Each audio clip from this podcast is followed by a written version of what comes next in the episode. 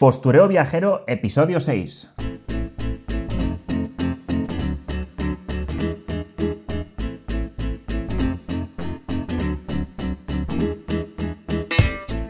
Muy buenas, mi nombre es Didac y esto es Postureo Viajero, el podcast donde hablamos sobre nomadismo digital, viajes, marketing, redes sociales y sobre todo mucho, mucho postureo.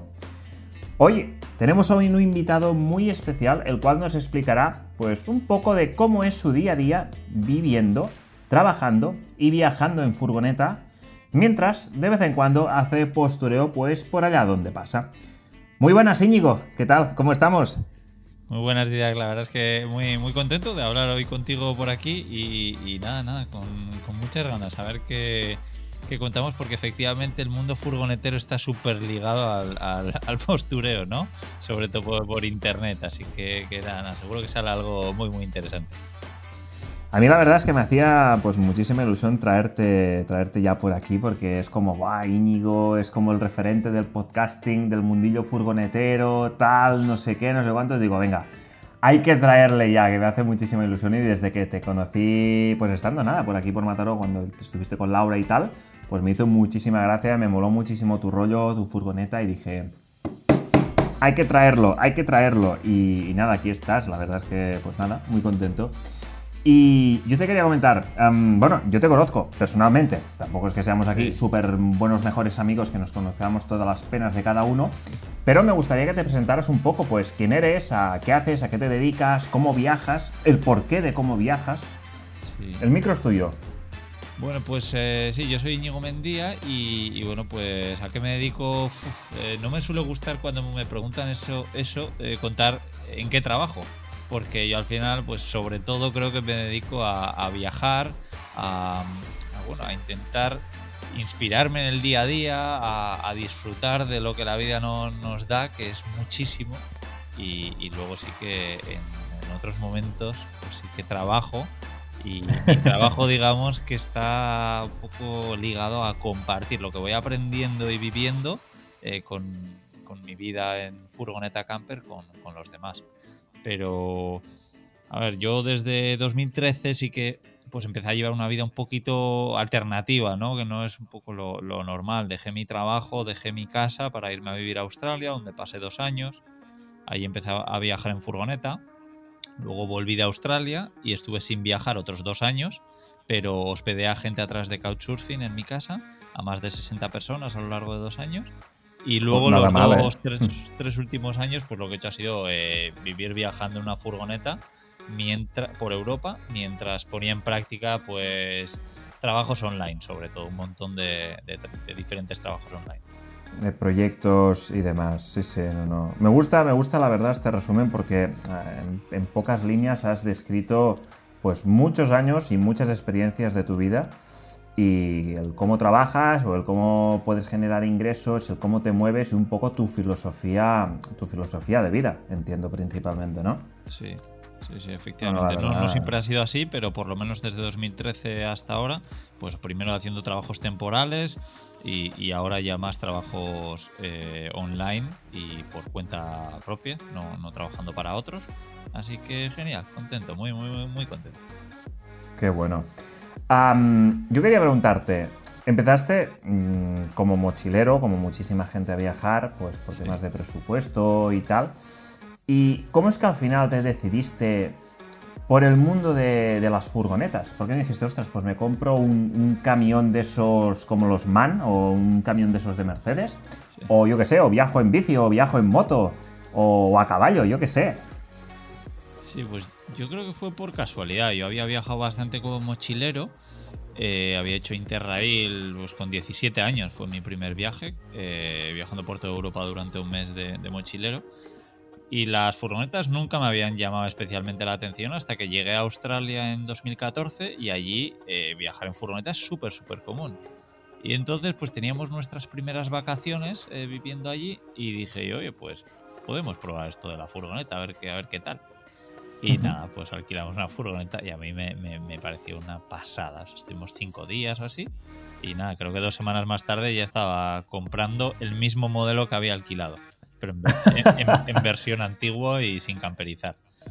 Qué bueno. Sí, una mono. Claro, o sea, fue, fue furgoneta camper, no autocaravana, ¿no entiendo? Eso es, eso es. Fue una furgoneta muy, muy pequeñita, eh, convertida en, en, camper porque tenía una cocina extraíble para usarla afuera, tenía mesa, tenía para sentarte, cama y demás.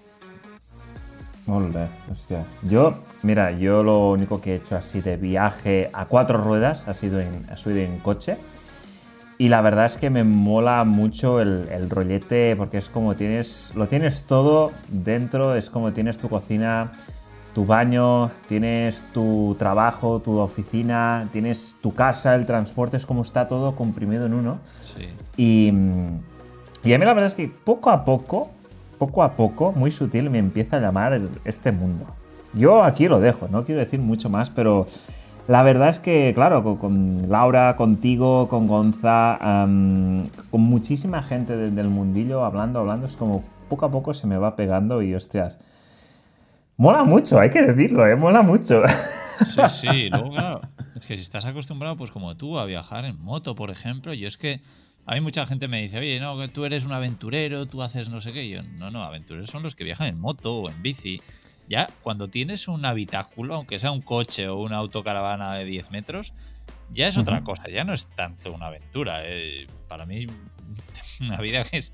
O sea, que, no, para nada es una aventura. Una aventura es eso, tener que buscar un sitio donde dormir cada noche, pero expuesto a, la naturaleza. Cuando tú puedes aparcar la furgoneta en cualquier lado y dormir, pues eso ya, ya, para mí por lo menos, no, no, no, no se puede decir que es un aventurero, pero de momento lo eres. Igual dejas de serlo, parece, pero, de momento eres un aventurero.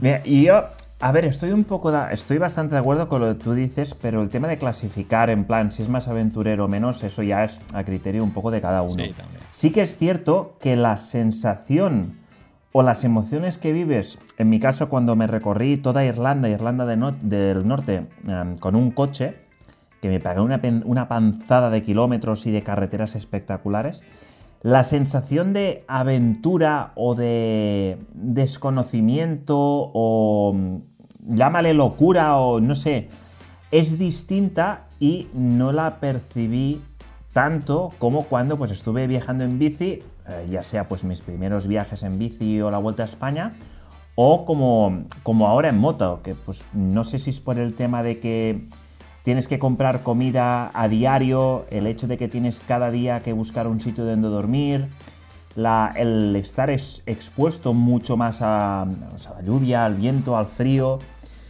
es distinto. Yo sí que, sin haber viajado nunca en furgoneta, veo que pues tienes muchas más eh, comodidades y facilidades de, Buah, hoy llueve, me quedo dentro, estoy con mi mesita, o tú por ejemplo que tienes esa esa cama cheslong, sofá convertible, te pones ahí, te pones a currar y estás súper cómodo. En cambio, con la, con la moto, cuando tienes que parar a currar, hostia, tienes que hacer a veces un poco de malabares para estar cómodo con el portátil en la falda. Y la sensación de aventura, bueno, sí, mm, puedo decirte, por ejemplo, los de Traveling Keka, que van con el Mitsubishi con la célula de habitáculo, se meten por cada sitio que en moto más de uno se lo piensa, ¿eh? O sea, claro. esto de definirlo como aventura o no también depende de cada uno, de a lo que estás acostumbrado a hacer. Para mí ahora, por ejemplo, pues puede ser que eh, mi vida para nada es una aventura, pero si, si se lo preguntas a mí yo de hace cinco años, decía, wow, vivir una furgoneta viajando por Europa, claro, es un gran aventurero. Pero, pero ahora para nada lo veo así. En cambio, ahora gente como como tú, que viajas así, pues eso sí, sí lo veo con una aventura.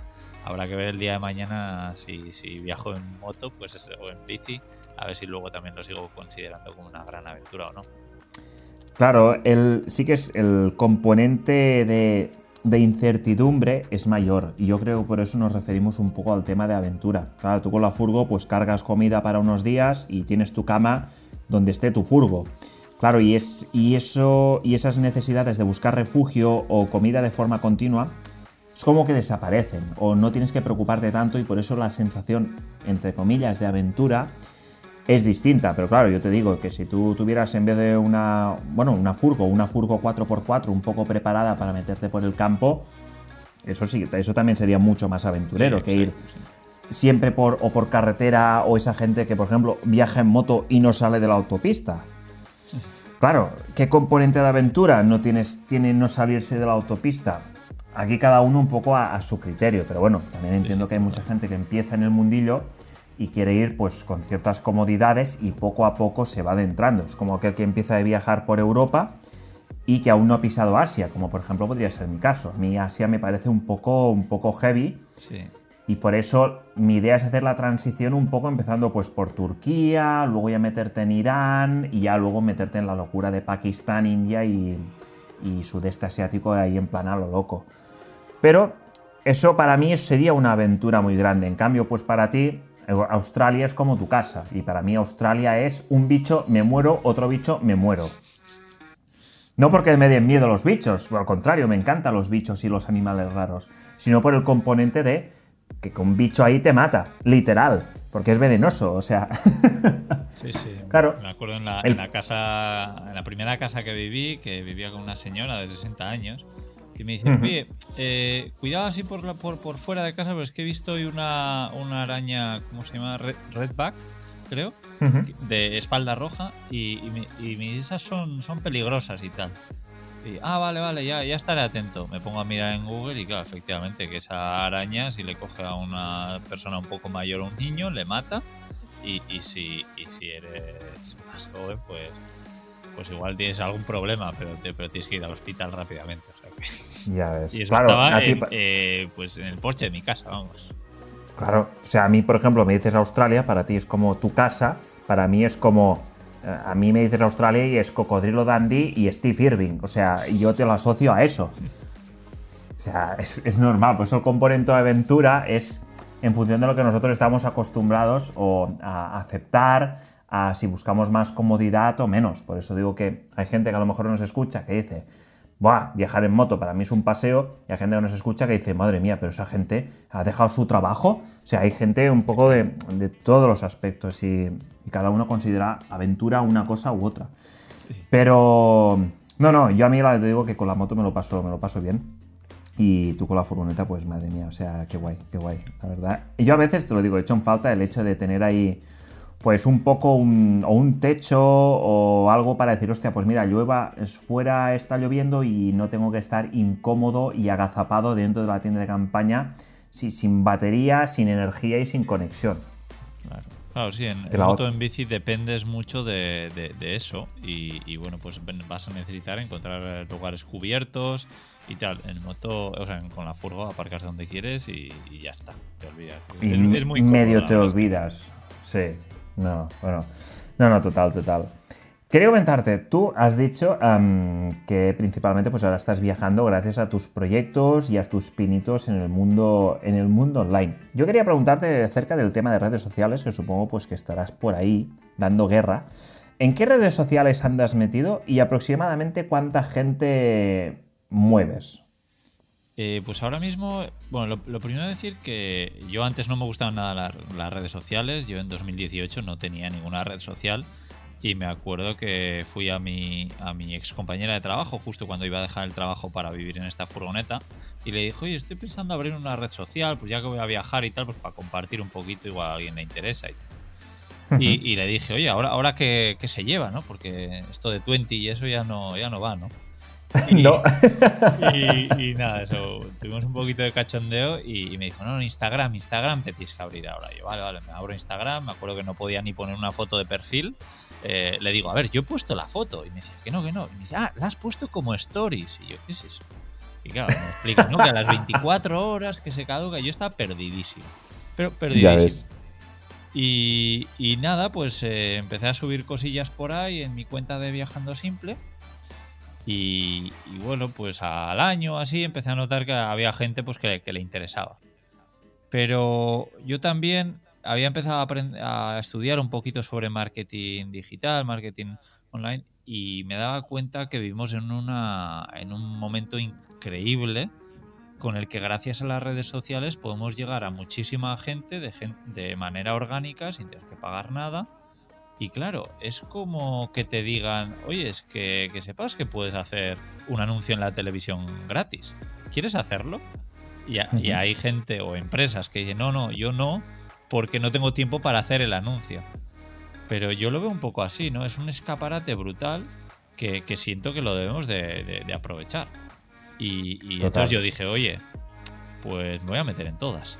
Y en sí, No, no, no, no. O sea, paso de, de- paso de tener 20 a tenerlas todas. Eso es. Me gusta. Absolutamente todas.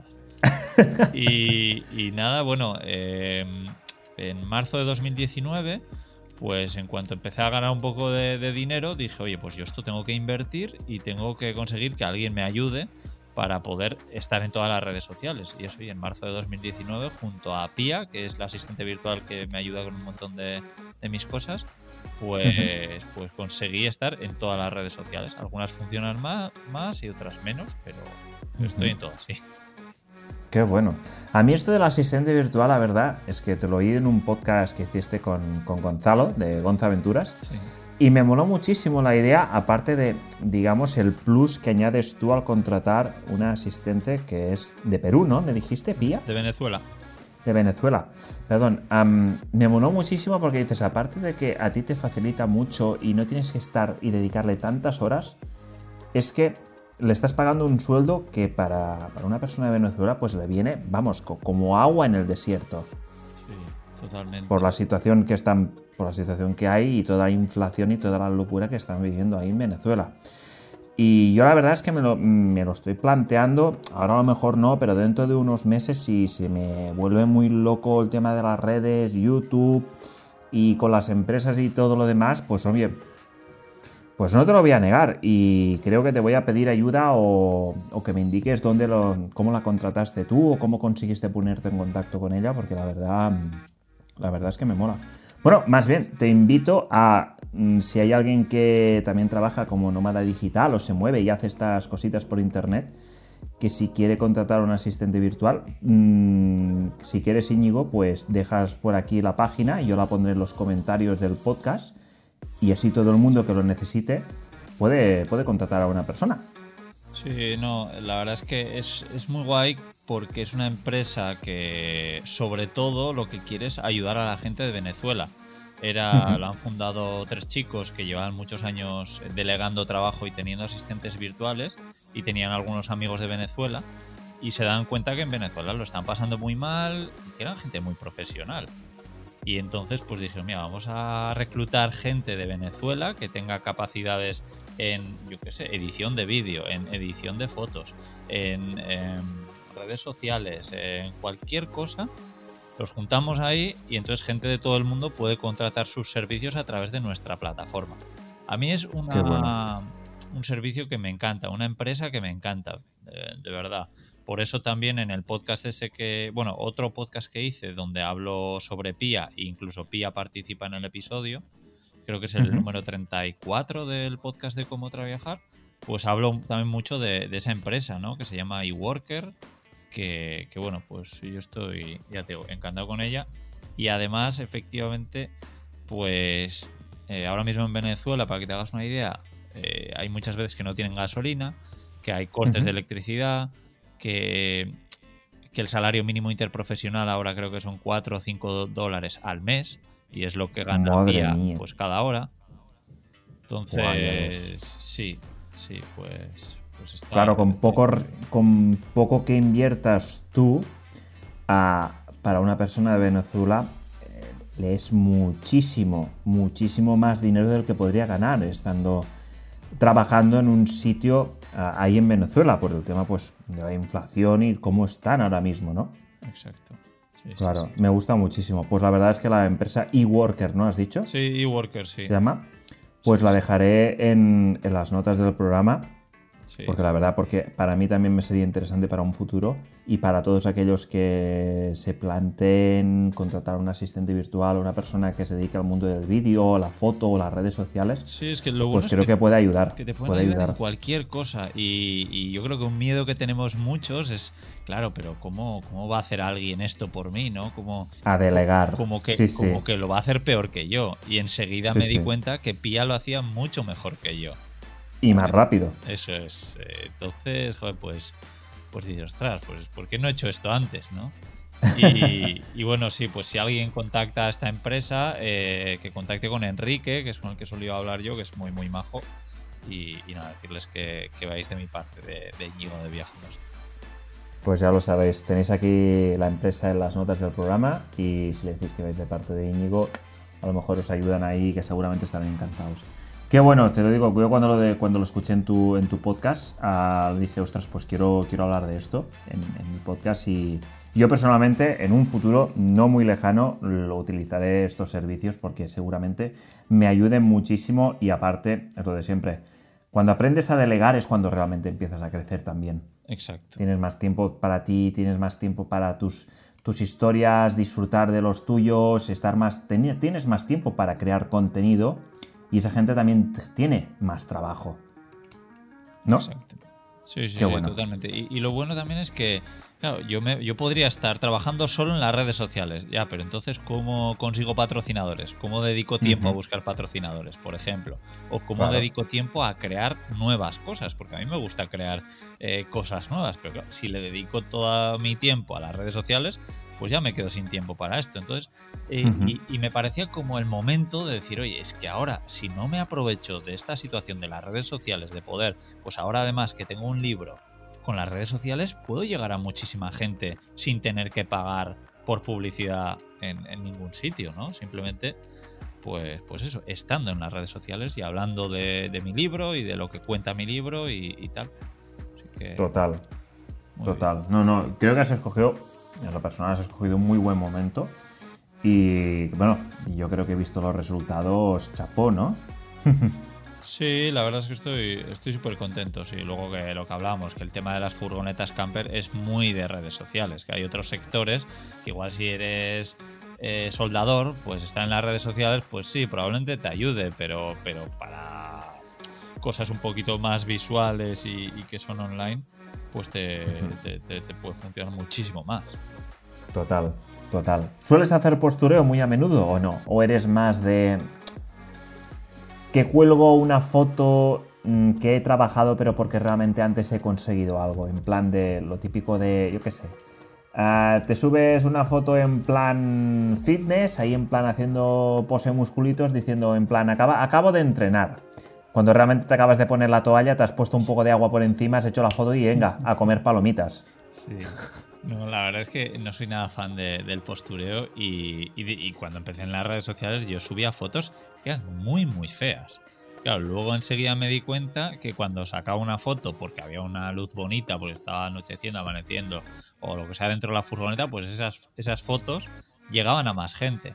Y entonces sí que poco a poco intenté hacer esas fotos un poquito más, pues en momentos más trabajadas, ¿no? Y que no sacaba una foto pues sin luz, a oscuras, en un sitio feo. Pero eh, también al mismo tiempo siempre me ha gustado transmitir la realidad, ¿no? Que sí, que yo aparco en sitios espectaculares, duermo enfrente a la playa, en montañas, en sitios muy guays. Pero muchas veces, como por ejemplo cuando estuve en Barcelona, pues me toca dormir en polígonos industriales, en sitios muy chungos, bueno, muy chungos, pues que, que, a nadie le apetecería dormir ahí, ¿no? Y entonces eso, por ejemplo, en, más que en los posts de Instagram, en las historias de Instagram, comparto mucho eso, ¿no? Pues oye, hoy he dormido aquí y hay un montón de ruido, o hoy me he despertado a dos grados dentro de la furgoneta, o yo qué sé, se me ha estropeado la furgoneta. O sea, yo todo lo malo que me pasa, todo lo cuento mucho. Y lo bueno lo cuento menos porque no quiero estar todo el rato hablando de lo bueno, pero es que estoy tan contento con este estilo de vida que para mí prácticamente todo es bueno, ¿no? Menos esas pequeñas tonterías de despertarte a dos grados, que se te estropee la furgoneta y, dormir en polígonos industriales. Por lo demás, no, me gusta porque en el, al ser un formato story, que es como un poco más el día a día, ah, es como todo mucho más cercano. Es como estás ahí con, esa familia y compartes esos momentos ah, en directo o en diferido con, la familia. Y es como, ¡buah!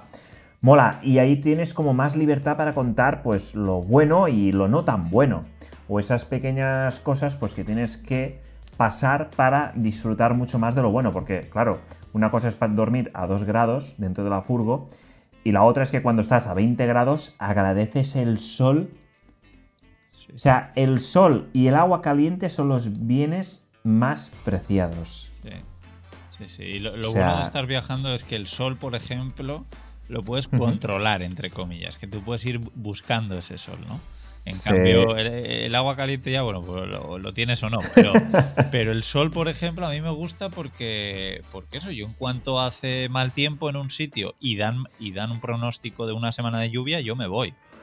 Yo no, no me quedo aguantando la lluvia porque si una de las ventajas es eso, pues pues lo he hecho, lo he hecho ya un par de veces de, oye, lleva lloviendo una semana, miro el pronóstico, dan otra semana de lluvia, pues adiós.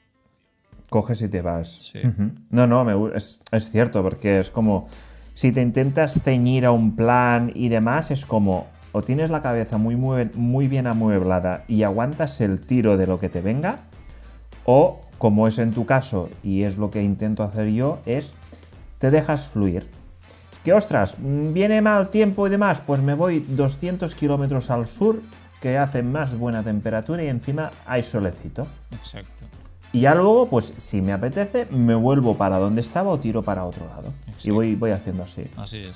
O, o de decir, ostras, pues mira, yo qué sé, si por el contrario tienes 15 días de, de vacaciones, porque tienes un trabajo estable de oficina o de lo que sea, y tienes dos semanas, y tienes un viaje planeado, pues hasta, yo qué sé, hasta, yo qué sé, pues hasta Francia, te vas a ver la Torre Eiffel en tu moto o en tu coche o como sea. Pues mm, si te llueve, te llueve, porque tú tienes un objetivo donde llevar. No tienes tanto esa flexibilidad de, de, que no tengo que volver del tiempo y todas estas historias. Y claro, entonces es, es un poco distinto. Tienes que irte, bueno, tienes que pasar un poco más por el tubo. Sí, sí, así es. La verdad es que. Y, para mí que es una de las mejores cosas, ¿no? La, libertad que te da de movimiento, de ir buscando el, mejor clima. Pero, pero bueno, pues lo que decíamos, en la furgoneta el mal clima, pues lo pasas dentro, es un poco rollo, porque la ventaja de la furgoneta es hacer vida fuera, no dentro de la furgoneta. Pero, pero bueno, que si te pasa una semana, pues estar una semana encerrado en una furgoneta tampoco es un gran problema. Aprovechas para trabajar, aprovechas para cocinar, que tú eres bastante cocinitas. ¿eh? Sí, sí. hay, muchas fotos por ahí que digo, míralo, míralo, míralo cómo se curra la pizza, la madre que lo parió. ¿Ves? Yo es una de las cosas que he hecho en falta, que yendo en bici o en moto, el tema del cocinar se hace muy, muy, muy pesado. Pero, uff, Uf, el fregar cacharros y demás. no solo cocinar, ¿no? Es que luego manchas un montón, que cuando cocinas mucho, normalmente manchas mucho, y, fregar es, un coñazo cuando. Es. Mira, para mí, y lo tengo clarísimo, que lo que más me da por culo, y, y con diferencia abismal, es el hecho de fregar cacharros cuando no hay agua. Cuando no tienes agua corriente o no estás cerca de una fuente. Eh, pero, pero a un nivel que, mira, prefiero ducharme con agua fría porque es, mira, te metes, sales y a malas, si te da mucho palo, la calientas un poco o directamente no te duchas. O sea, tal cual. Pero el fregar los cacharros, en serio, a mí es como un gran en el culo. Es, oh, lo odio muchísimo. Pero por eso, por no tener la comodidad de grifo o de tal. Si estás en un cementerio, en un sitio donde hay una fuente, es mucho más cómodo y fácil. Pero si no, es como, mira, hoy tiro de cacahuetes y ya comeré por la noche. Sí, sí, al final cuantas menos comidas hagas, la verdad es que más, más fácil, ¿no? Y luego cuando eh, te preparas una comida, eh, para mí un gran truco es no hacer la comida solo para ese día, ¿no? Sino hacer para, para que sobre, para tener para el día siguiente o, tal, porque claro. así, oye, ya que te has liado a ensuciar cosas y luego a lavarlas, por lo menos tienes tu tupper ahí para el día siguiente que solo tienes que meter el tenedor y, comer. Total. Sí que es cierto que, por ejemplo, ahora en invierno, ah, y al menos aquí en España, se puede hacer. Pero esto en verano, mm, olvídate. Porque en, ocho horas la comida está puesto, vamos, que tienes hasta gusanos dentro. Sí. bueno, dependiendo de qué, yo creo que hay que ir jugando también con qué. Y luego a mí lo que me gusta es eh, prepararme igual algo para cenar y eh, lo que sobra es para comer para el día siguiente. Entonces, digamos que no hay muchas horas de, calor, ¿no? No es que pasa toda la tarde esa comida ahí guardada, sino que pasa solo una, mañana, porque la noche al final que hace fresquito. No, sí, no, eso, eso es totalmente cierto. Y luego en, en bici o en moto, quieras o no, como desgastas mucho el cuerpo, te pasas el día comiendo, te pasas el día picando frutos secos o chocolate o fruta o demás. Y entonces cuando tienes hambre, pues te metes un medio kilo de fabada, te metes medio kilo de macarrones y aguantas todo el día. sea, al menos como lo hacía yo, para no fregar y para aguantar todo el tiro. O sea, es que si no. Mira, una anécdota un poco así, un poco loca, pero yo hice un cálculo aproximado que un promedio de horas que hacía con la bici cuando estaba viajando por España y las horas y mi metabolismo basal, yo estaba quemando alrededor de unas 8.000 kilocalorías diarias. Buah. Eso es lo que come un adulto en cuatro días de promedio. O sea, es una salvajada. Sí, sí, O sea, mi merienda, para que te hagas un poco la idea, era una barra de pan entera, una tableta de 200 gramos de chocolate negro o chocolate con leche, entre 50 a 100 gramos de frutos secos y medio kilo de arroz con leche. Eso era la merienda, y no te exagero. vaya bomba. O sea, claro, pero es que luego cuando tú parabas para meter la tienda y dices, bueno, hay que comer algo, que tengo hambre. era muy, muy loco, era muy loco. Claro, es como, sale barato viajar en bici. Si eres un gordo como yo, bueno, un gordo, que te gusta comer, hostia, sale caro, ¿eh? sale muy caro, ¿eh? Ya veo, sí, sí, como tengas que hacer eso todos los días, desde luego, sí, sí. No, claro, es, es- es muy loco, es muy loco. Claro, yo también te digo, estoy, me estaba pegando entre 80 a 120 kilómetros al día, que no es lo recomendable ni lo habitual cuando viajas en bici, ni mucho menos. Ah, otra cosa es que tengas que pasar una zona en conflicto o un desierto y entonces, mira, aprietas el culo y tiras. Pero de forma habitual y en el 98% de los casos por donde viajes es poco habitual hacer este, este tipo de, de locura. Es que aparte no lo disfrutas ni nada. Ya, pero ¿y normalmente cuántas horas al día puedes estar pedaleando en, un- en una jornada normal? Mm, depende. A ver, había días que hacías encima de la bici 6, 8 horas, o incluso más, hasta 12. Y había días pues que te molaba un sitio, hacías 20 metros, cambiabas la tienda de campaña y te, te tirabas una semana ahí. Por ejemplo, en Cabo de Gata, que aun y siendo una reserva natural, parque protegido y demás, ahí se reúnen muchos mm, furgoneteros, muchas autocaravanas, gente que viaja pues, en bici, en mochila. Y yo me estuve ahí en Cabo de Gata pues tres días parado en el mismo sitio. Estábamos ahí con los de las furgonetas, charlando y demás. No tenía ni la tienda montada, tenía el bivac ahí montado, con la silla, la bici por ahí tirada, que no sé si alguien me tocó o me robó algo, porque es como la dejo por ahí y, y ya está. Y ya está. Y luego hay otros días que pues que te dices, pues mira, hoy me apetece pedalear y te cascas 140 kilómetros. O sea que yo lo normal y lo que recomiendo para el tema de la bici, entre 40 a 60 kilómetros al día.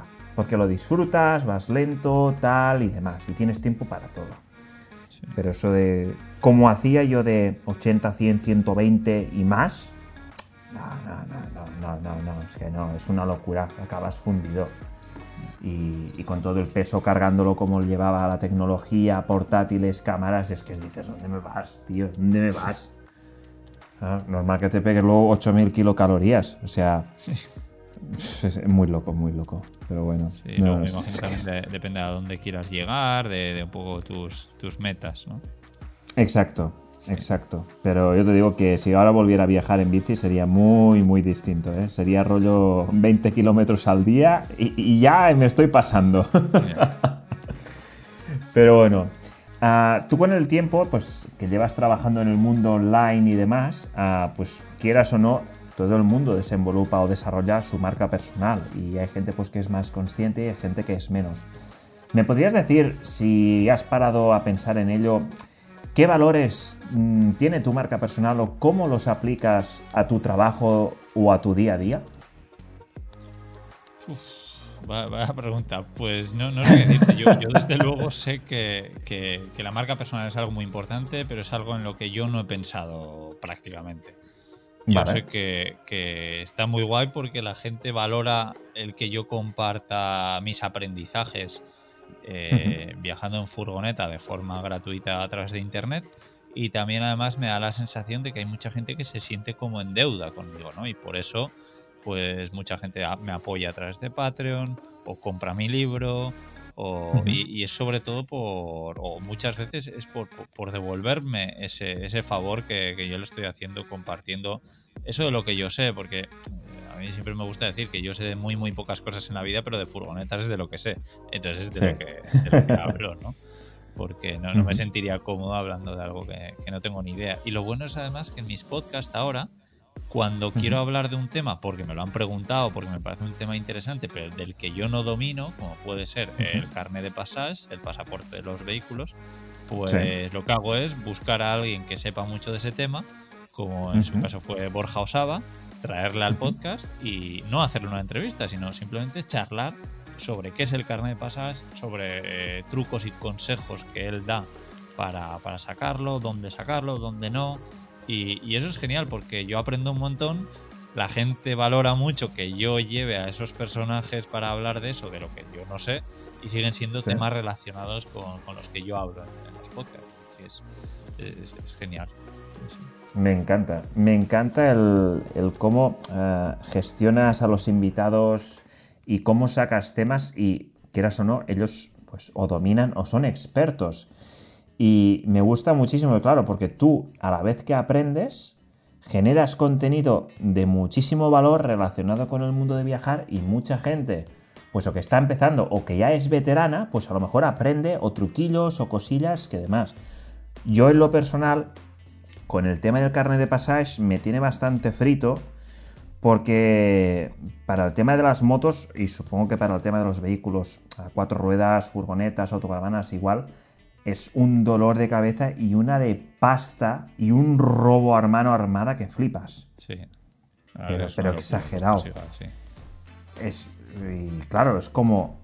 Hay mucha gente que incluso se plantea decir: es que no visito dos o tres países que me obligan sí o sí a sacarme el carnet de pasaje. Sí, sí porque es que no me sale a cuenta. Y prefiero irme, en plan, cojo un avión, me alquilo un coche ahí durante dos, tres semanas, un mes, y me sale aún así más a cuenta que irme con el carnet de pasajes o sacármelo. Sí, luego también eh, no solo el dinero, ¿no? Son los quebraderos de cabeza. Borja contaba Exacto. De, eso y que, iba, por ejemplo, al RACE eh, en España con, con, dudas, ¿no? Y decía, a ver, ¿qué pasa? Yo qué sé, pues si me roban el vehículo, ¿cómo ¿cómo me vais a devolver? Porque tú dejas. No, no, no, no te lo devuelven.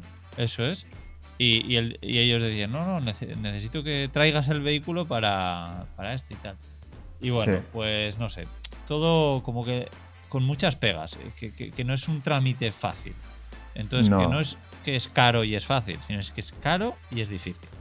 Entonces... Sí, es, muy complicado y para hacer viajes, ah, no sé si has estado tú por África o por estos países que hay tantas complicaciones burocráticas o que la burocracia va tan lenta, por lo general es lenta, pero hay ciertas zonas y ciertos países que aún es como más lenta aún, que forma parte del viaje en sí. Pero con el tema del carnet de pasajes, vehículo propio y demás, a veces es como, mira, le pagas al de la frontera 10, 15, 20 euros para que te haga uno provisional o lo que te pida y te olvidas, porque te roban el vehículo, se te moja el, papel, lo pierdes, lo que sea, el aval lo pierdes. Exacto, exacto. eso, decía Borja, ¿no? Que, al final es un papel que cuesta miles de euros, porque si lo pierdes no te, no te lo van a devolver. O sea, aunque lleves el vehículo de vuelta, aunque se lo pongas debajo de, las oficinas de la RACE, eh, te van a decir que no, que no, que aunque hayas traído el vehículo de vuelta de ese país, que, si no traes el papel no, vale.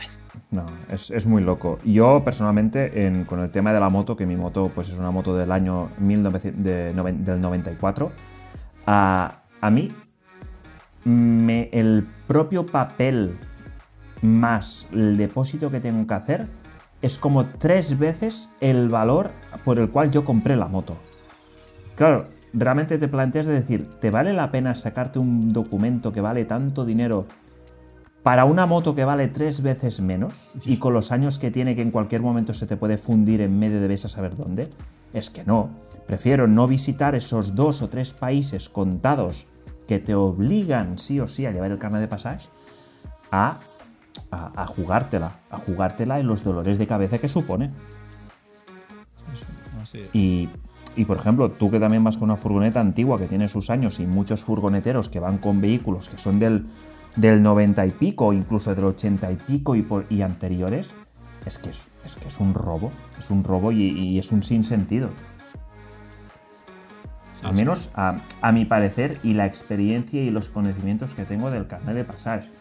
Yo te digo, hay muchos capítulos que tengo pendientes de escucharme de tu podcast y uno de estos es el, de, el del carnet de pasaje, pero, pero tiene, tiene tela. No, eso lo es un documento caro y encima que da muchos dolores y quebraderos de cabeza a los viajeros, pero muchísimos. Sí. Mm, madre mía. No, esto del carnet de pasajes, mal, mal, mal, mal. Sí, yo, yo, por suerte todavía no, no, me lo he tenido que sacar ni, ni nada, pero, pero sí, además, eh, volviendo a lo de antes, ¿no? El tema de aventuras, me da la sensación de que los países que podemos considerar como más aventureros para, para ir son los que necesitas el carnet de pasajes. Sí, por suerte o por desgracia es así. Sí. Qué locura. Um, Respecto al tema, de, al tema de Instagram, porque claro, ahora estás trabajando con Pia y demás, y diría que has llegado hace poco a los 20.000 suscriptores o seguidores en Instagram, ¿puede ser? ¿O ya los tenías? Sí, no, no, eh, nada, hace dos o tres días llegan los 20.000. La verdad es que una, wow. una, una locura. Eh, no sé, no sé muy bien. O sea, yo, yo, yo, me acuerdo cuando estaba alucinando porque una compañera mía tenía 1.500 seguidores en Instagram y decía, ¿Sí? qué locura. Bueno, claro, es una bueno, no sé. Me parecía una es absoluta locura. Y, y ahora 20.000 es un pueblo grande ya, ¿eh? Que te sigue, es un pueblo grande, ¿eh? Sí, sí, sí, sí, muy, muy hermoso. Madre mía, te puedes, te puedes, montar ahí una, una comuna. Sí, sí, no, una pasada, la verdad es que, es que sí. Y, y, lo mejor es que noto que la gente me tiene mucho cariño, que eso es, es la leche, ¿no? Tener seguidores y además notar, notar eso. Y sí. lo que es muy curioso que este año entré en TikTok también, un poco por lo mismo, ¿no? Porque escuchaba cómo hablaban del poder de TikTok, que, que incluso sin, sin, seguidores puedes llegar a mucha gente. Y entonces uh -huh. empecé a, a experimentar. Y, y, nada, pues recientemente también he llegado a los 20.000 seguidores. Lo que pasa es que el tiempo y esfuerzo que he tenido que dedicar a TikTok en comparación a Instagram puede ser ¿Sí? como 10 veces menos porque prácticamente ¿Tanto? subía las mismas stories de, de, Instagram, las subía a TikTok. A TikTok. Y, y de vez cual. en cuando alguna, pues llegaba a las 10.000 visitas, a las 50.000, incluso alguno a las casi medio millón de visitas. Un vídeo de 30 segundos enseñando a mi furgoneta sucia. ¡Qué locura! Sí. Claro, o sea, que realmente has invertido muchísimo más tiempo y esfuerzo en Instagram sí. que no en TikTok. Sí y aún así has crecido tanto o más en TikTok y aparte, claro, en un tiempo pues 10 veces menor al de Instagram. Sí, sí, con sí. Subiendo el mismo contenido, que eso es lo bueno, que trabajas una vez, lo distribuyes en distintas plataformas y claro, eh, el crecimiento que tienes por una misma pieza de contenido y por un tiempo que tú has invertido es brutal, es brutal y la amplificación, la amplificación de tu tiempo entonces se dispara. Sí. Sí, sí, exacto. Yo Qué soy bueno. muy fan de eso, ¿no? A alguien se lo escuché que decía, eh, tienes que pasar más tiempo distribuyendo tu contenido que no uh -huh. creando contenido.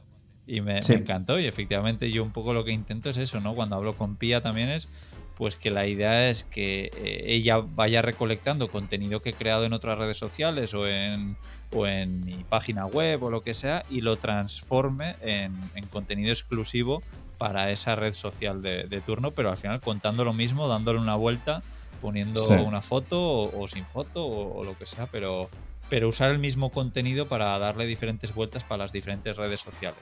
Y los mm. vídeos también ponerlos en todas las redes sociales, que no quede solo bueno. para, para una. Qué bueno, no, no, total, estoy totalmente contigo.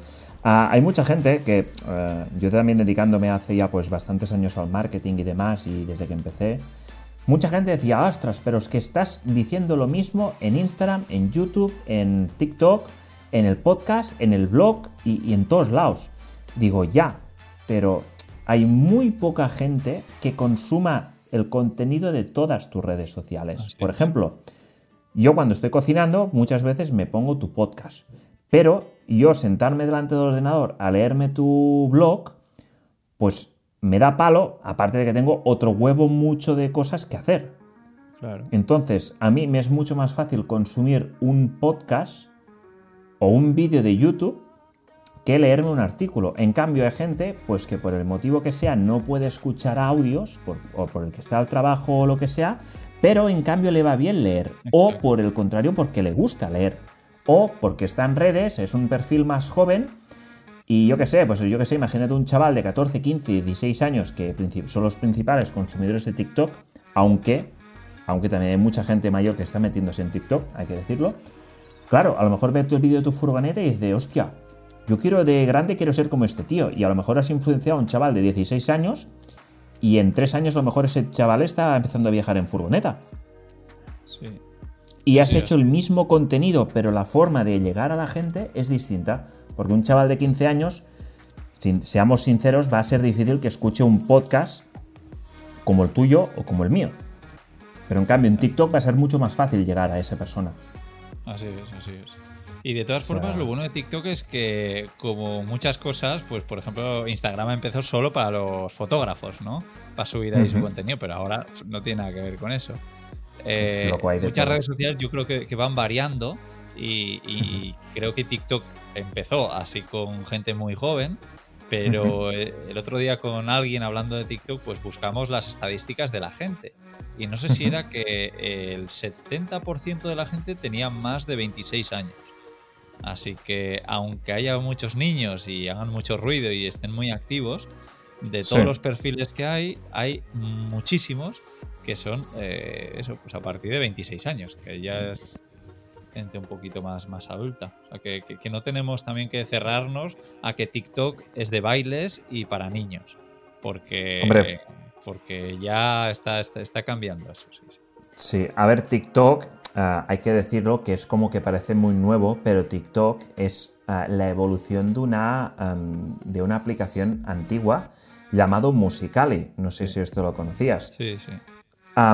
claro, y Musicali ya llevaba un tiempo en el mercado, cosa que pues inicialmente TikTok era todo bailecitos de chavales de 14, 15, 16 años, 18, y ahora la cosa ha cambiado mucho.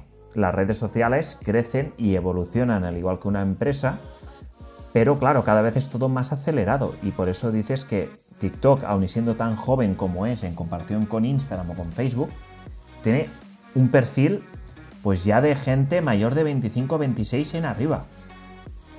Y claro, no son todo bailecitos. Ah, por cierto, ¿tú has hecho bailecito ya o no en TikTok? Eh, no, lo estoy practicando. Todavía no, me sale ah, bien. Vale, vale, Todavía no me he atrevido a subirlo. de acuerdo. No, no, no. La verdad es que eh, en, TikTok creo que yo no he salido físicamente en ninguno de los vídeos. Y, eh, yo considero que aprendo cosas en TikTok. Todo depende de a quién sigas, ¿no? Si sigues a alguien relacionado con la inversión, probablemente pues aprendas sobre inversión. Si sigues a alguien que sube bailes, pues igual aprendes a bailar a mí me iría bien aprender a bailar un poco, me confieso aquí públicamente, porque soy un pues poco arrítmico. De lo que necesites y de lo que te apetezca hacer. Pero lo bueno es que en TikTok ya a día de hoy, a final del 2020 o en 2021, ya hay de todo. O sea, puedes encontrar eh, gente de marketing que no baila, pero da un contenido increíblemente bueno. Eh, gente que enseña furgonetas. O sea, que hay de todo. Total. Yo me lo he pensado, ahora cuando ya le pille el ritmo al viaje, a subir el otro tipo de contenido en otras redes y demás, a lo mejor abrirme TikTok y subir parte del contenido que publico en Instagram, subirlo en, TikTok para ver a cuánto tardo en crecer y a qué alcance llego.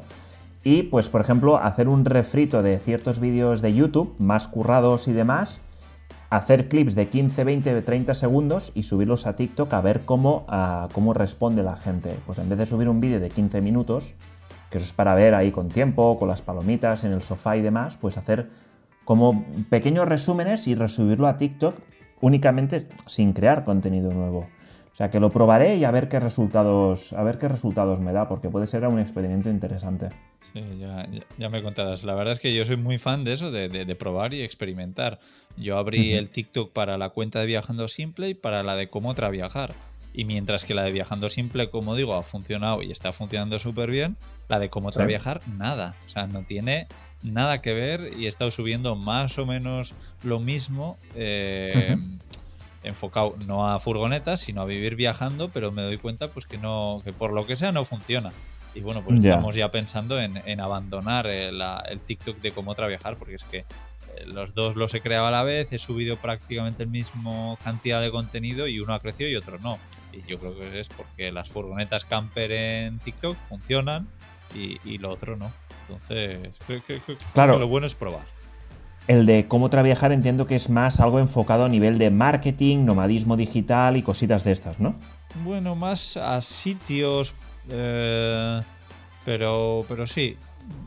Sobre todo a los sitios por donde estoy. Es un poco como las stories que hago en cómo trabajar.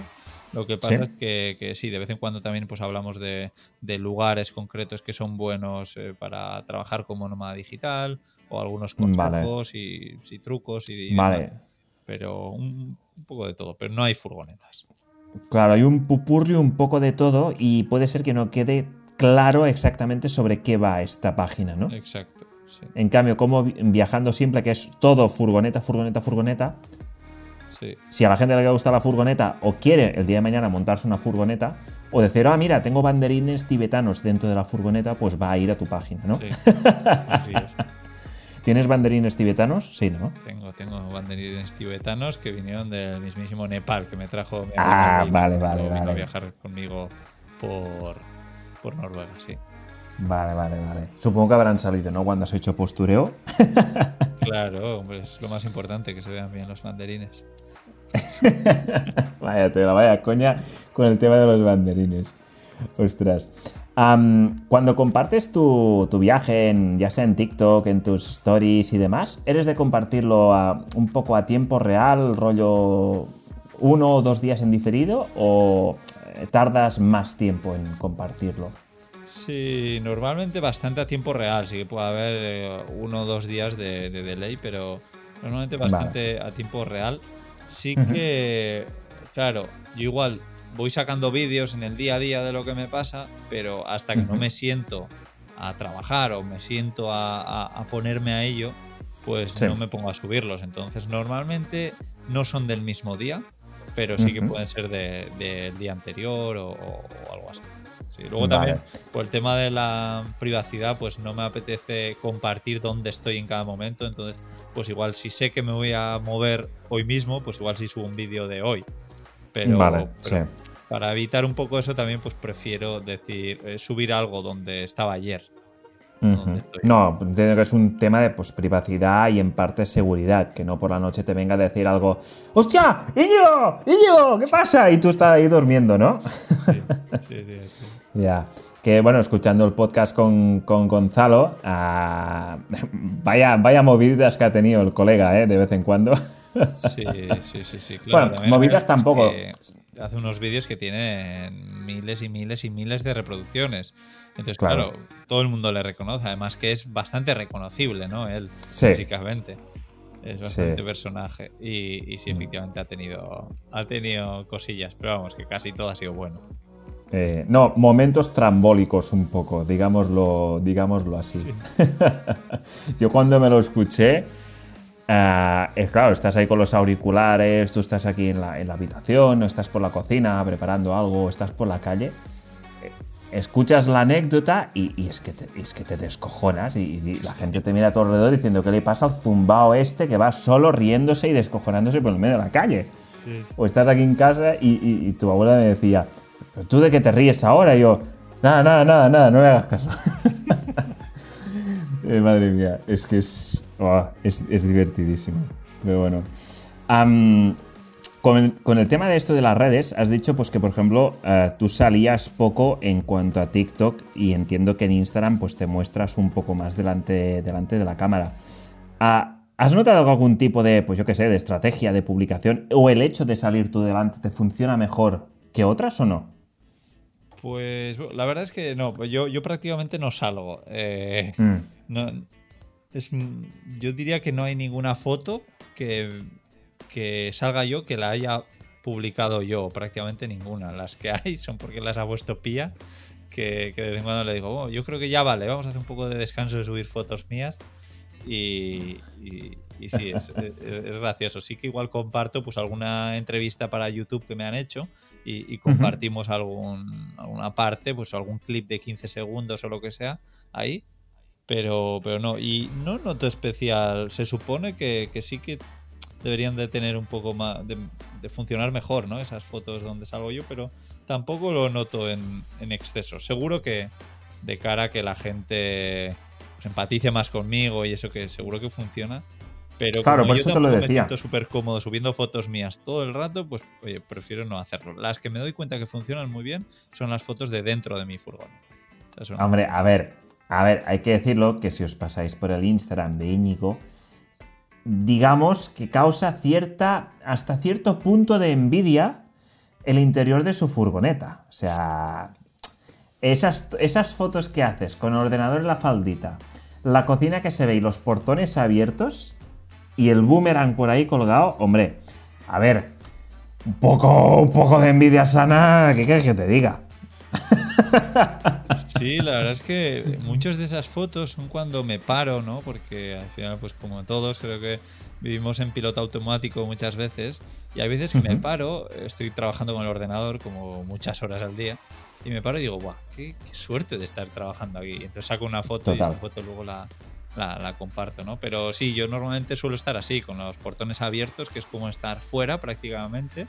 No tiene nada que ver abrir una puertecita pequeña con abrir los dos portones que tengo yo, que es ¿Qué es eso? Como estar en una terraza, más o menos. Total, no, no, es que es, que es brutal. Sí, cambia mucho. es, una caña. A mí la verdad es que me mola mucho y, y aun estando mm, pues protegido y, dentro de tu casa y, de tu vehículo, cuando abres los portones así, la sensación que transmite es que es tal cual, es en plan, es que es mi oficina y, es que encima da, un, da una paz y da una tranquilidad verlo o sea, no sé, a mí me mola, o sea, hay gente pues que le puede dar envidia, no sé qué, y mira, algo que has dicho, la palabra suerte, y lo digo públicamente, odio que la gente diga es que tengo suerte, o que me digan es que vaya suerte que tienes que tú puedes viajar haciendo esto. Con perdón, pero me cago en vosotros, porque eso no es suerte, eso es currar, eso es currar y echarle muchas, muchas horas. O sea, al igual que tú empezaste echándole muchas horas y le sigues echando muchas horas para conseguir mantenerte en la carretera, y al igual que estoy haciendo yo, que estoy metiéndole muchas horas al podcast, a las webs, a los vídeos de YouTube, si no, y que te lo diga Gonzalo, que Gonzalo se hace un panzón de horas que flipas seguramente. Pero la gente me dice, oh, qué suerte tienes, que no sé qué, que no... no, eso no es suerte, eso es trabajar. Eso es trabajar y meterle horas como nadie para conseguir eso. Y el hecho de tener, pues en tu caso, esa pedazo de oficina con estas vistas, con los portones abiertos, eso no, eso no es suerte, eso es trabajo duro. Sí, sí, no, toda la razón. Yo tampoco creo en la suerte y, bueno, hay un libro que no sé si conoces que se llama La Buena Suerte. Ah, diría que lo tengo apuntado ah, por leer. Bueno, es más, tengo una lista de libros que quiero leerme que, mm, pues por desgracia, con la moto no puedo cargar porque necesitaría un, puto camión solo para mí, para llevarme libros. Ah, una de las siguientes inversiones que me quiero hacer para mí es un Kindle, es un libro electrónico para meter todos los libros que quiero leerme.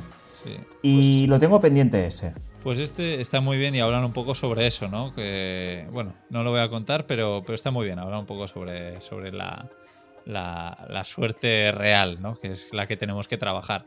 Y, además está en formato audio, la hizo lo, leyó en su podcast Luis Ramos de, ¿cómo es? de libros para emprendedores. Y, ahí lo, lo, podéis escuchar y además se, escucha muy muy rápido. Pero efectivamente yo tampoco creo en la suerte, creo que la gran mayoría de la gente puede hacer lo que tú estás haciendo, lo que yo estoy haciendo, probablemente no todos, no el 100%, pero sí que, que la gran mayoría. Yo creo que cuando no nos decimos que no podemos, en realidad nos estamos poniendo excusas, ¿no? Por lo menos era mi caso. Yo veía un montón, pues eso, con lo que te decía, hospedé a 60 viajeros en mi casa y muchos de ellos vivían viajando. Y yo decía, qué suerte tienen que ellos pueden trabajar, o ellos trabajan con un ordenador como programadores, o qué suerte que tienen que él es traductor, qué suerte tiene que él sabe trabajar en granjas y trabaja unos meses al año hasta que luego dices, oye, ¿de verdad tienen suerte o es que han trabajado esa suerte? Y así es cuando, cuando empieza. Total. Así es como, como empezó todo. No, no, es que cambias el chip, cambias el chip y a mí es, es algo que en lo personal me molesta bastante el hecho que eh, a mí me digan es que vaya suerte que tú tienes. Y digo, no es que suerte, es que es echarle horas y, y huevos o varios. O sea, no hay más. Tú tienes un objetivo, si lo quieres lograr, o tienes excusas o, o trabajas. Es que no, no, no, hay, no hay más. No, no hay más. Es, es así. Y lo digo porque yo también he estado en el lado de hostia, qué suerte este que tiene o que trabaja. Hostia, este, qué suerte que tiene que viaja así. No es suerte, es echarle horas. Sí, sí. Y no hay más. Es que es- eso sí. Horas Y y hablando de este tema, dime. No, no, que eso, es que echarle horas, energía, ganas y, y- y motivación. Total, total, total. Hablando de esto, ah, ¿cuánto tiempo le dedicas tú día a día a redes sociales, trabajo online? Un poco, es decir, te trabajas mm, por horas, haces time blocking, mm, eres un poco, vas haciendo la tuntún. ¿Cómo te lo haces? ¿Cómo te lo manegas? Pues sí que hago sobre todo time blocking. Eh, De todas formas, ahora estoy, por ejemplo, cambiando y estoy intentando utilizar eh, una aplicación que se llama Toggle. No sé si te suena. Toggle, sí. Sí. Sí, pues con esto lo que consigo es eso, pues medir el tiempo eh, que empleo a cada tarea. Y, Vale. y- y bueno, pues sí que me he dado cuenta que, a pesar de que, por ejemplo, esta última semana pensaba que estaba trabajando un montón, pues me he dado cuenta que trabajo una media de seis horas y media al día, que tampoco es tanto. Pero, pero bueno, pues sí que le dedico bastante tiempo a redes sociales. Por ejemplo, para que te hagas una idea, a responder mensajes, pues me paso mensajes y, y- y algo más de, y comentarios, como Sí. una hora al día. Pero es un tiempo que, que- que me gusta. A crear Sí. contenido no invierto tanto tiempo porque sobre todo Pia es la que, la que me ayuda. Yo un poco reviso todo antes de que Pia lo, lo publique pero, pero hacemos un poco así y, y sí, sobre todo a responder mensajes yo creo que es lo que, lo que más tiempo me lleva de, de las redes sociales, pero es Ya. algo que me gusta, que aprendo mucho de la gente que, que- que- que me sigue, así que, nada, no, no- no me puedo quejar. Mm, Bueno, es, es el trabajo de cuidar a tu comunidad, porque es Exacto. la que te permite llevar este, este estilo de vida. Es gente que les gusta lo que creas, que les gusta tu contenido y lo visualizan. Y al igual que ellos eh, invierten un tiempo en dejarte un comentario, en recomendarte, en dar un me gusta, en, cualquier acción de interacción con tu contenido, yo creo que como lo, mínimo es intentar responder a todos, si no a la mayoría de los comentarios que te dejan, porque a ver, llega un punto que llevas a tener una masa crítica ah, que es imposible por, por horas responder a todos los comentarios. Sí, así es, exacto. Lo, lo sea- bueno también y uno de los motivos por los que lancé Patreon era, era por eso, ¿no? Porque me daba cuenta que ya no podía o, o- no quería invertirle más tiempo a responder mensajes eh, trabajándome mucho los mensajes, ¿no? Ahora, por Claro. ejemplo, muchas de mis respuestas son más sencillitas, como... eh, no sé, es- como que no doy mucho pie, no doy mucha bola. En cambio, en Patreon, como somos poquitos y me llegan pocos mensajes por ahí y es gente que verdaderamente está apoyando lo que hago, pues ahí sí Claro. que eh, les dedico mucho más tiempo a cada mensaje y, ahí ya pues conozco a la persona que hay detrás, mientras que en Instagram, pues sí, hay muchos que me suenan por el nombre, porque me han- nos hemos enviado algún mensaje o lo que sea. Aunque también te digo que Sí. de esa hora que te digo de responder mensajes, hay muchos mensajes que, que son de, de amigos con los que hablo por Instagram, ¿no? Incluso con Gonzalo de Ujú. Gonzaventuras que hemos comentado. Él no tiene WhatsApp y hablamos por Instagram. Entonces, dentro de esa hora, pues también está atender a. No WhatsApp. atender a Gonzalo. O, sea, o hablar contigo. Exacto. Contigo también hablo por, por ahí mucho. Entonces, pues eso, Sí, que, es verdad. que- que- que no es solo trabajo en realidad, porque hablo con muchos amigos o con Laura. como Sí. Hmm. O sea, El, mira, has dicho el tema de que, es, que no es trabajo, y es cierto, porque hay veces cuando, cuando ya estás metido con el tema de redes y que internet, móvil y ordenador son tus herramientas de trabajo, a veces diferenciar entre amistades de hablar con ellas o hablar de trabajo y responder comentarios, es como que la línea se desvanece un poco. Sí. No es como estás en una oficina, tienes un trabajo o el trabajo de la faena y ring, ring, ring y cuando suena a las 8 te vas y te olvidas. Es, aparte de que te lo llevas continuamente encima, porque es, tu, es como tu, tu- tu niño pequeño, para llamarlo de alguna forma, es como muy difícil desconectar, porque quieras o no, tu móvil personal es donde recibes todos esos comentarios ah, y me gusta esas interacciones de tus redes sociales y a veces es como ah, ahora tengo mis horas para responder, ahora tengo mis horas para mí y ahora tengo mis horas de dejo el móvil.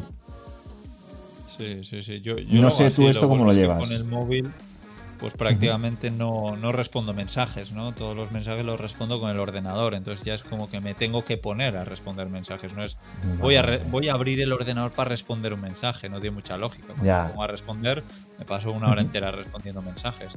Y, y por Ya. eso lo puedo diferenciar un poco de, de mi día a día. Pero claro, es que hay cosas que, que me gusta tanto hacer que, que digo, "Ah, esto es trabajo.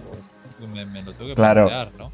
Sí, Ahora las entrevistas que hago pues ya son un poco más parte de, de- de mi trabajo, pero al principio cuando las empezaba a hacer, yo me acuerdo pues con el caso de Jorge Sierra, por ejemplo, cuando le dije para entrevistarle, él que había viajado por todo el mundo con dos caballos durante Me cinco años, pues para mí encanta. era un sueño poder entrevistarlo. Era eh, pero pues un sueño. Entonces, claro, ¿eso es trabajo? Pues no sé. es- Sí y no. O sea, tienes la parte de trabajo de dedicarle el tiempo de grabar, preparar el guion, luego pues, editarlo y demás. Pero claro, luego está tu parte un poco, no sé si fanboy, digámoslo así, de decir, es que me hace mucha ilusión. Es un poco lo que me está pasando a mí de traer a gente con este podcast de gente que son amigos o amigas, y, pero es que realmente es gente que, que valoras un montón, que son de tu mundillo. Lo, tú sabes que por un lado estás haciendo trabajo, pero por otro lado es como te hace una ilusión tremenda traer a esta gente. Sí, sí, sí. Y. O sea, cuesta diferenciarlo a veces. Es como, ¿estoy trabajando o me estoy tomando una cerveza aquí con Íñigo? No, no hay cerveza, ¿eh? No hay, no hay cerveza, que lo, que lo sepáis. bueno, al menos por mi parte, no sé tú, Íñigo, eso ya. No, yo estoy con la petaca. Con algo Coño, joder, tú vas duro. Jo, madre mía. Sí. No, Mira, no, no, yo, tengo, yo tengo la botella de agua, está vacía ya. Le dedicas, pues, seis, seis horas y media cada día, de lunes a domingo, de lunes a viernes. Eh, de lunes a domingo y normalmente hago un día de que, que no trabajo. Entonces, Vale. cuando estoy por ahí, normalmente son días entre semana, pero cuando vuelvo a casa, por ejemplo, para Navidad, como ahora, pues Sí. intento que ese día sea un sábado o un domingo, porque tengo pues planes con amigos, planes más de, de- de todo el día, ¿no? Pero ya, si plan no, de familia, esto y lo otro. ¿Cómo? Digo, que también aproveches, pues, como estás con, con la familia y demás, pues aprovechas el fin de para estar con ellos, ya que ellos no trabajan, hay vacaciones, Navidad Exacto. y todo, ¿no? Eso es, por, por eh, estar un poco más acorde a sus, a sus horarios, así es. Sí, sí, sí. Mm. Pero bueno, lo que intento hacer sobre todo es trabajar por las mañanas, despertarme pronto y hacer una jornada de 7 a 2 o de 7 a 3, pero con algunas pausas, pero, pero ese horario. Luego intentar forzarme, aunque me cuesta, a las 3 decir, venga, ya no abro el ordenador, me olvido de todo, vamos a, a disfrutar del sitio donde estoy y luego pues hacer los quehaceres que me toque, ¿no? Eh, pues cocinar, hacer la compra, hacer la colada o leer, Sí, lo, que, lo que me apetezca hacer, pero olvidarme de, de trabajar a partir de las 3. Me gusta, me gusta este, este horario. Este horario está bien, está bien. Ah, siguiente pregunta que te quería hacer relacionado con el tema. ¿Eres procrastinador? No, no. No, la verdad es que por suerte no, porque la verdad es que eso joder, tiene, ti- ti- tiene que ser una faena, ¿no? El querer hacer algo y no, no, no poder hacerlo. Yo tengo la suerte de que cuando me pongo algo en la cabeza, pues puedo tardar Pum. más o menos, pero, pero lo saco, ¿no? Eh. Le dedico, pues como con el libro, por ejemplo, pues una hora al día, pero todos los días, una hora. La primera hora del día, escribir. Entonces así, pues puedes tardar más o menos, pero lo vas a escribir. Eh, Y, y creo que además todos tenemos una hora al día. Pero tienes que Sí. tener esa fuerza de voluntad y creo que es una de mis pocas cualidades, la, fuerza de voluntad, así que estoy contento. O sea, que tú haciendo ese, ese pequeño 1% cada día, eh, entiendo que eres bastante fan del método Ikigai, ¿no? Sí, sí, sí. Me gusta, me gusta. Vale, vale. No, no, es totalmente así. Es como.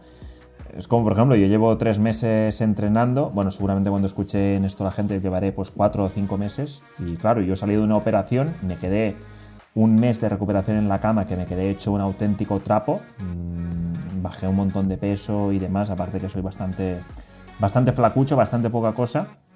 Pero cada día, con un entreno, con un entrenador personal y demás, cada día, cada día, cada día, cada día, pues claro, en tres meses, eh, hostia, el resultado no está nada mal.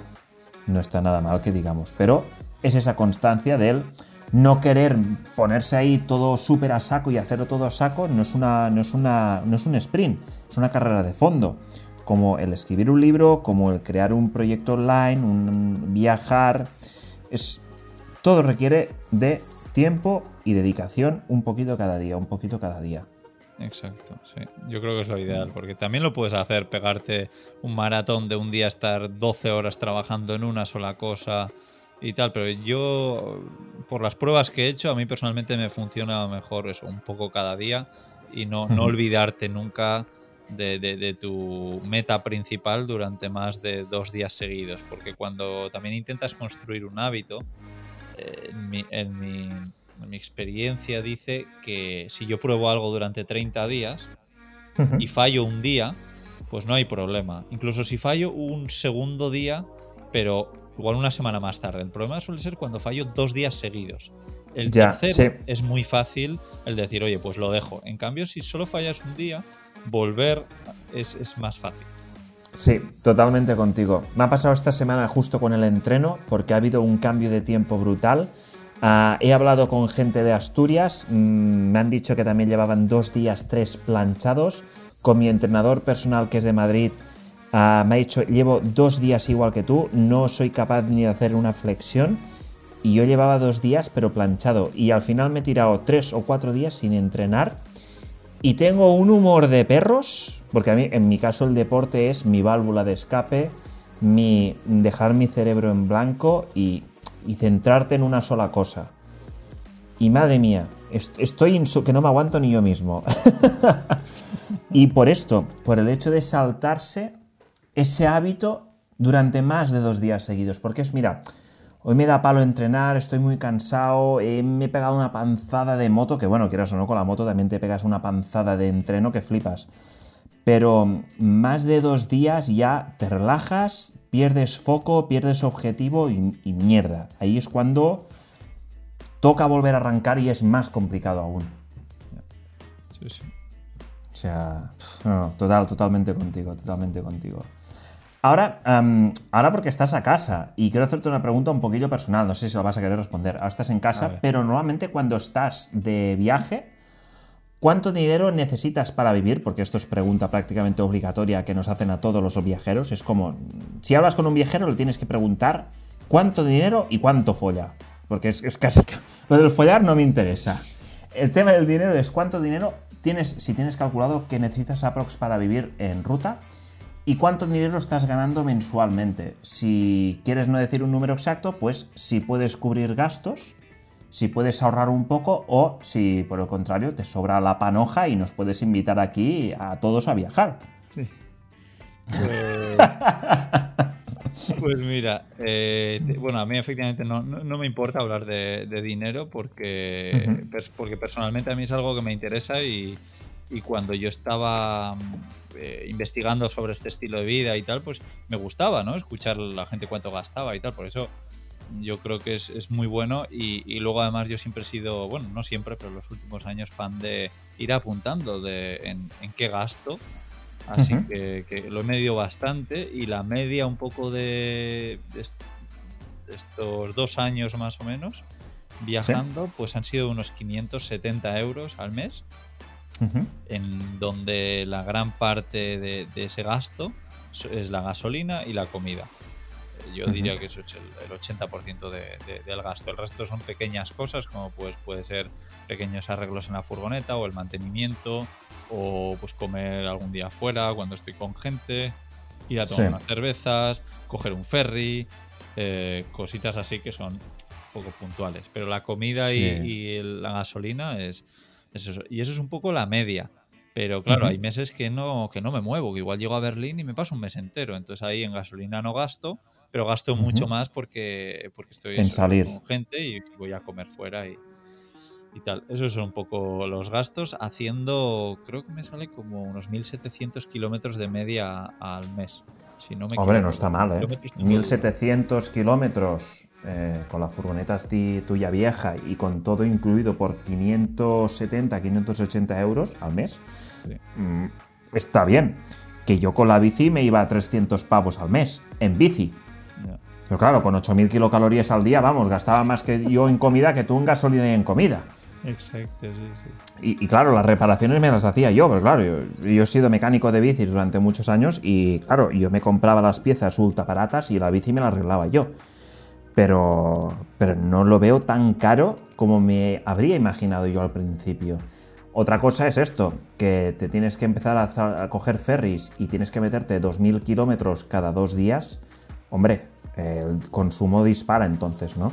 Sí, sí, sí. Pero, pero me gusta, por eso me gustó mucho eh, desde que te conocí tu filosofía de, aun yendo con un vehículo a motor, moviéndote lento para disfrutar y vivir mucho más los sitios por donde pasas, conocer y llevar una vida un poco más como una persona local, que el hecho de, ah, pues venga, hoy me hago un Madrid-París y mañana un París-Cabo Norte. Y venga, todo para arriba.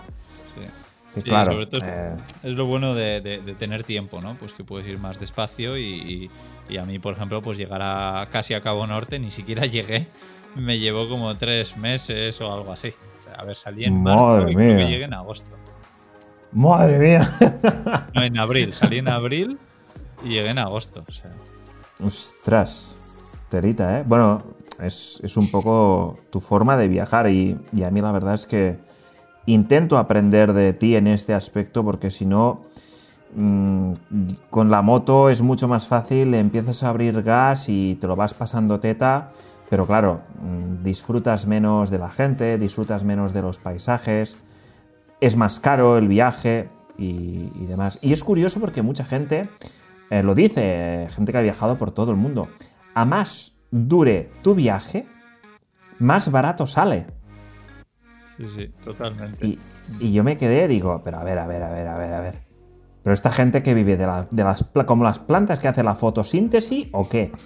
Y no, no, tiene su lógica de decir, vale, es que, claro, más dure, menos kilómetros vas haciendo, la comida en la mayoría de los países, pues sean Sudamérica, Asia, África y demás, es, es relativamente económica. Y si en Europa y en América te compras tu comida y te la cocinas tú, o en tu caso, Momento de publicidad de Too Good To Go. Tírale Íñigo, para adelante, toda tuya. Sí, sí, sí. No, no, efectivamente lo de Too Good To Go es muy bueno para, ahorrar en comida. Eh, mucha gente se cree que es una empresa que me paga por, por promocionarles, pero no es así, aunque yo ya me he ofrecido. Pero, pero no, no, pero es que es una empresa que, me encanta porque simplemente lo que haces es aprovechar esa comida que se va a tirar y la compras a un precio súper bajo. Lo que pasa es que tienes que estar disponible en recogerla a, pues a última hora de, cuando se cierra esa tienda. Entonces, pues, pues eso, necesitas tiempo. Cuando tienes tiempo, todo es mucho más fácil. Sí, y, a la larga económico, la verdad. Exacto. No, no, yo, mira, yo la, la app de Go la conocí cuando la lanzaron en fase en fase early birds, eso de en plan de si querías aportar dinero y demás. Y me la descargué, la tenía y nunca la he utilizado. Pero justamente por esto, porque cuando tú podías ir a recoger, a mí me tocaba trabajar. Porque justo cuando estaba en la pizzería, claro, que es cuando tú puedes ir sobre las 7, 8 de la tarde, la mayoría de los sitios, es cuando yo me tenía que ir ya a preparar y, y, y digo, claro, es que no, me, no puedo, o sea, físicamente me resulta imposible. Y claro, mi abuela le voy a decir, ya, ya, ve con esto, con el móvil a comprar. Mi abuela me dice, no me toques los ovarios, déjame a mí con mirar la, la tele, la serie, no la, telenovela. Pero entiendo pues que, y esto, a ver, ahora esto porque lo estamos grabando y yo mientras estoy en casa, que esto lo voy a colgar cuando ya lleve pues seguramente dos meses de viaje y ya estaré utilizando la aplicación para esto, para comprar barato y, y ostras, que hay packs muy guapos, ¿eh? Que tú tienes un par de fotillos con la, con la encimera de la furgo llena de fruta y verduras sobre ah, todo.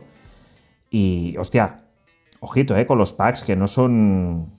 No son pequeños, ¿eh? Sí, sí, sobre todo he aprendido que con los de verduras y frutas son los que más rendimiento le sacas, ¿no?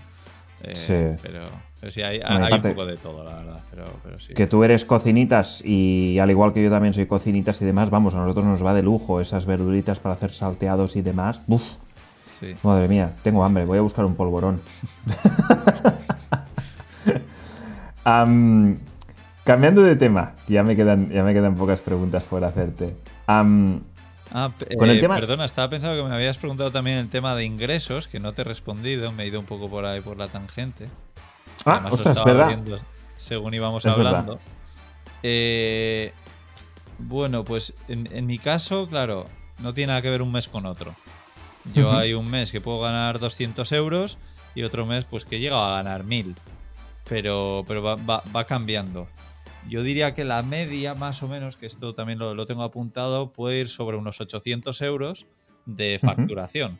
Pero claro, Vale. luego pues eh, con, con delegando trabajo, pues igual estoy gastando últimamente como 500 euros. Entonces, claro, pues si te das cuenta ahí que te estoy diciendo que gasto 570 y, y- vale, pues eh, gano, facturo más, pero luego tengo otros 500 euros de, de gasto de, pues, de asistencia virtual en este caso, pues ahí ya estoy un poco jodido, ¿no? Entonces yo todo esto de, de delegar trabajo lo veo un poco como a futuro. Ahora, por ejemplo, que estoy en casa y no gasto dinero viajando, pues puedo coger un poco de dinero estos meses para invertir en, en otro.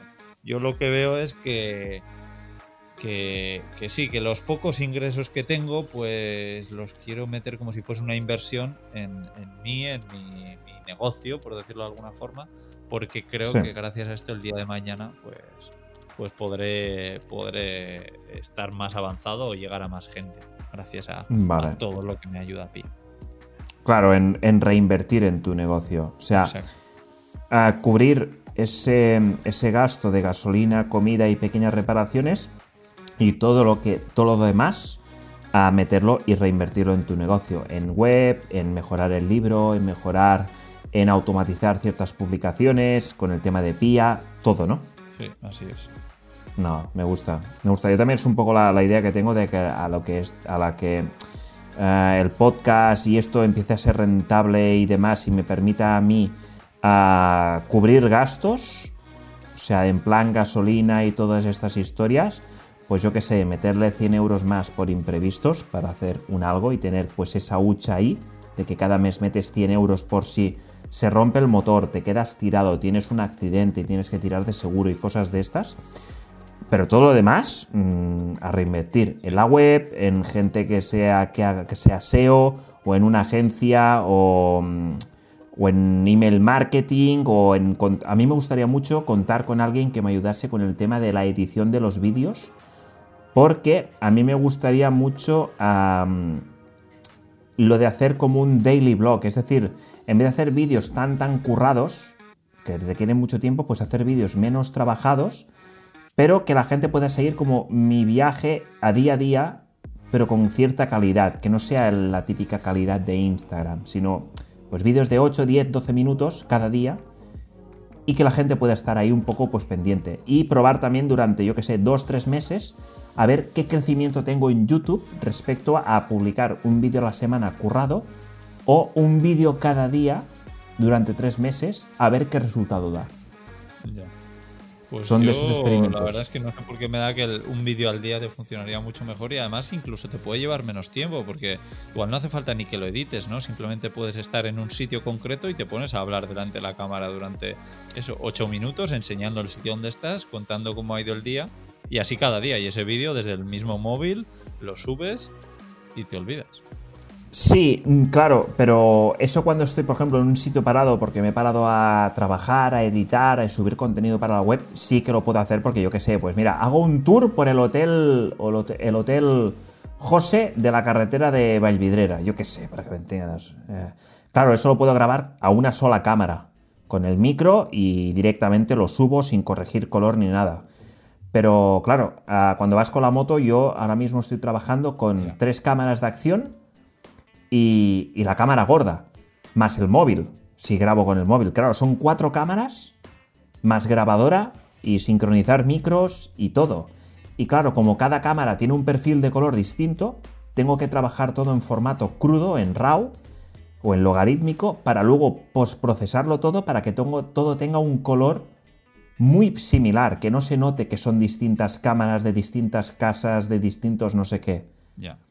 Ya, eso claro, eso ya sí que es, es, más trabajo. Requiere de mucho tiempo, pero que podría hacerlo, de meter dos cámaras como si fuese formato motoblog, pero claro, mi idea es un poco más tirar hacia lo que hace Nico de Ride Me 5 o un poco lo que hace sin llegar a la locura de Charlie Sinewan. Pero claro, eso es para un vídeo pues más trabajado encima de la moto. Si es un vídeo que estoy parado, pues metes cámara, le metes el trípode del gorila y lo agarras como si fueras tú aquí en plan Casey Neistat y le metes chapa a la cámara. Sí. Pero claro, es, es distinto y requiere tiempo. Por eso me gustaría mucho eh, lo de Patreon, que lo tengo ahí pendiente de lanzar el mío. y a la que vea pues que hay un poco de comunidad y demás, lo primero que voy a reinvertir cuando cubra gastos de para mí de comida y demás es una, es una persona que me ayude con el tema de la cámara. Sí, me parece muy buena idea, sí, sí. Y, claro, no sé, al menos para mí, como el tema de las redes sociales lo tengo mucho más por la mano, pues es distinto al menos en mi caso. En tu caso, pues como no haces tanto vídeo y demás, lo a ti lo mejor es con lo de pía que puedes redistribuir todo ese contenido. A ti te beneficia muchísimo más. Al menos por ahora. El día de mañana si haces más vídeos o te haces youtuber ya... No sé.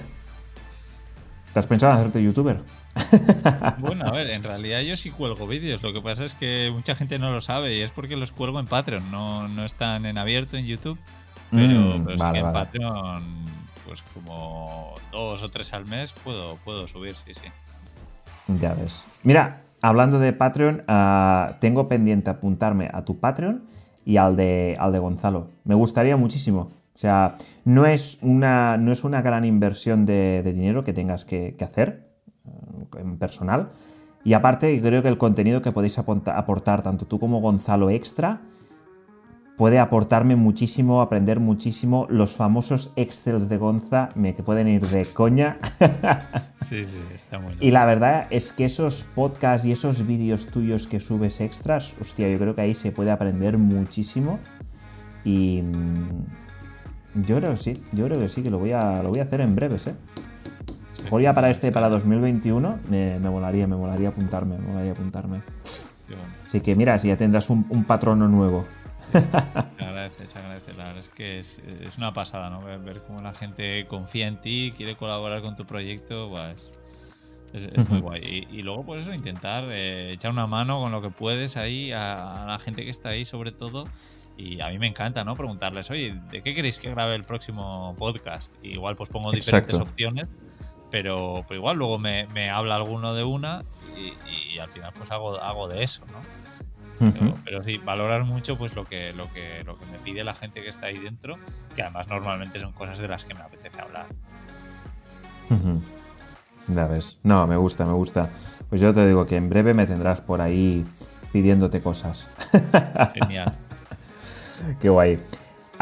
quería preguntarte ya para ir terminando un poco la entrevista, que ya te he dicho que mis entrevistas son largas, aunque es así, tío. O sea, yo, yo puedo hacer un programa de radio, a mí no me falta voz y ya ves tú. Y ahora que estoy grabando con un micro un, micro un poco mierdoso, pero el siguiente inversor va a ser un, micro un poco más... Em, digamos que me voy a comprar un micro.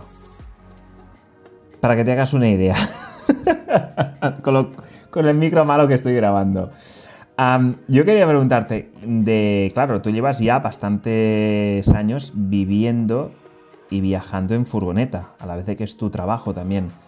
¿Qué es lo que más valoras de, este estilo de vida?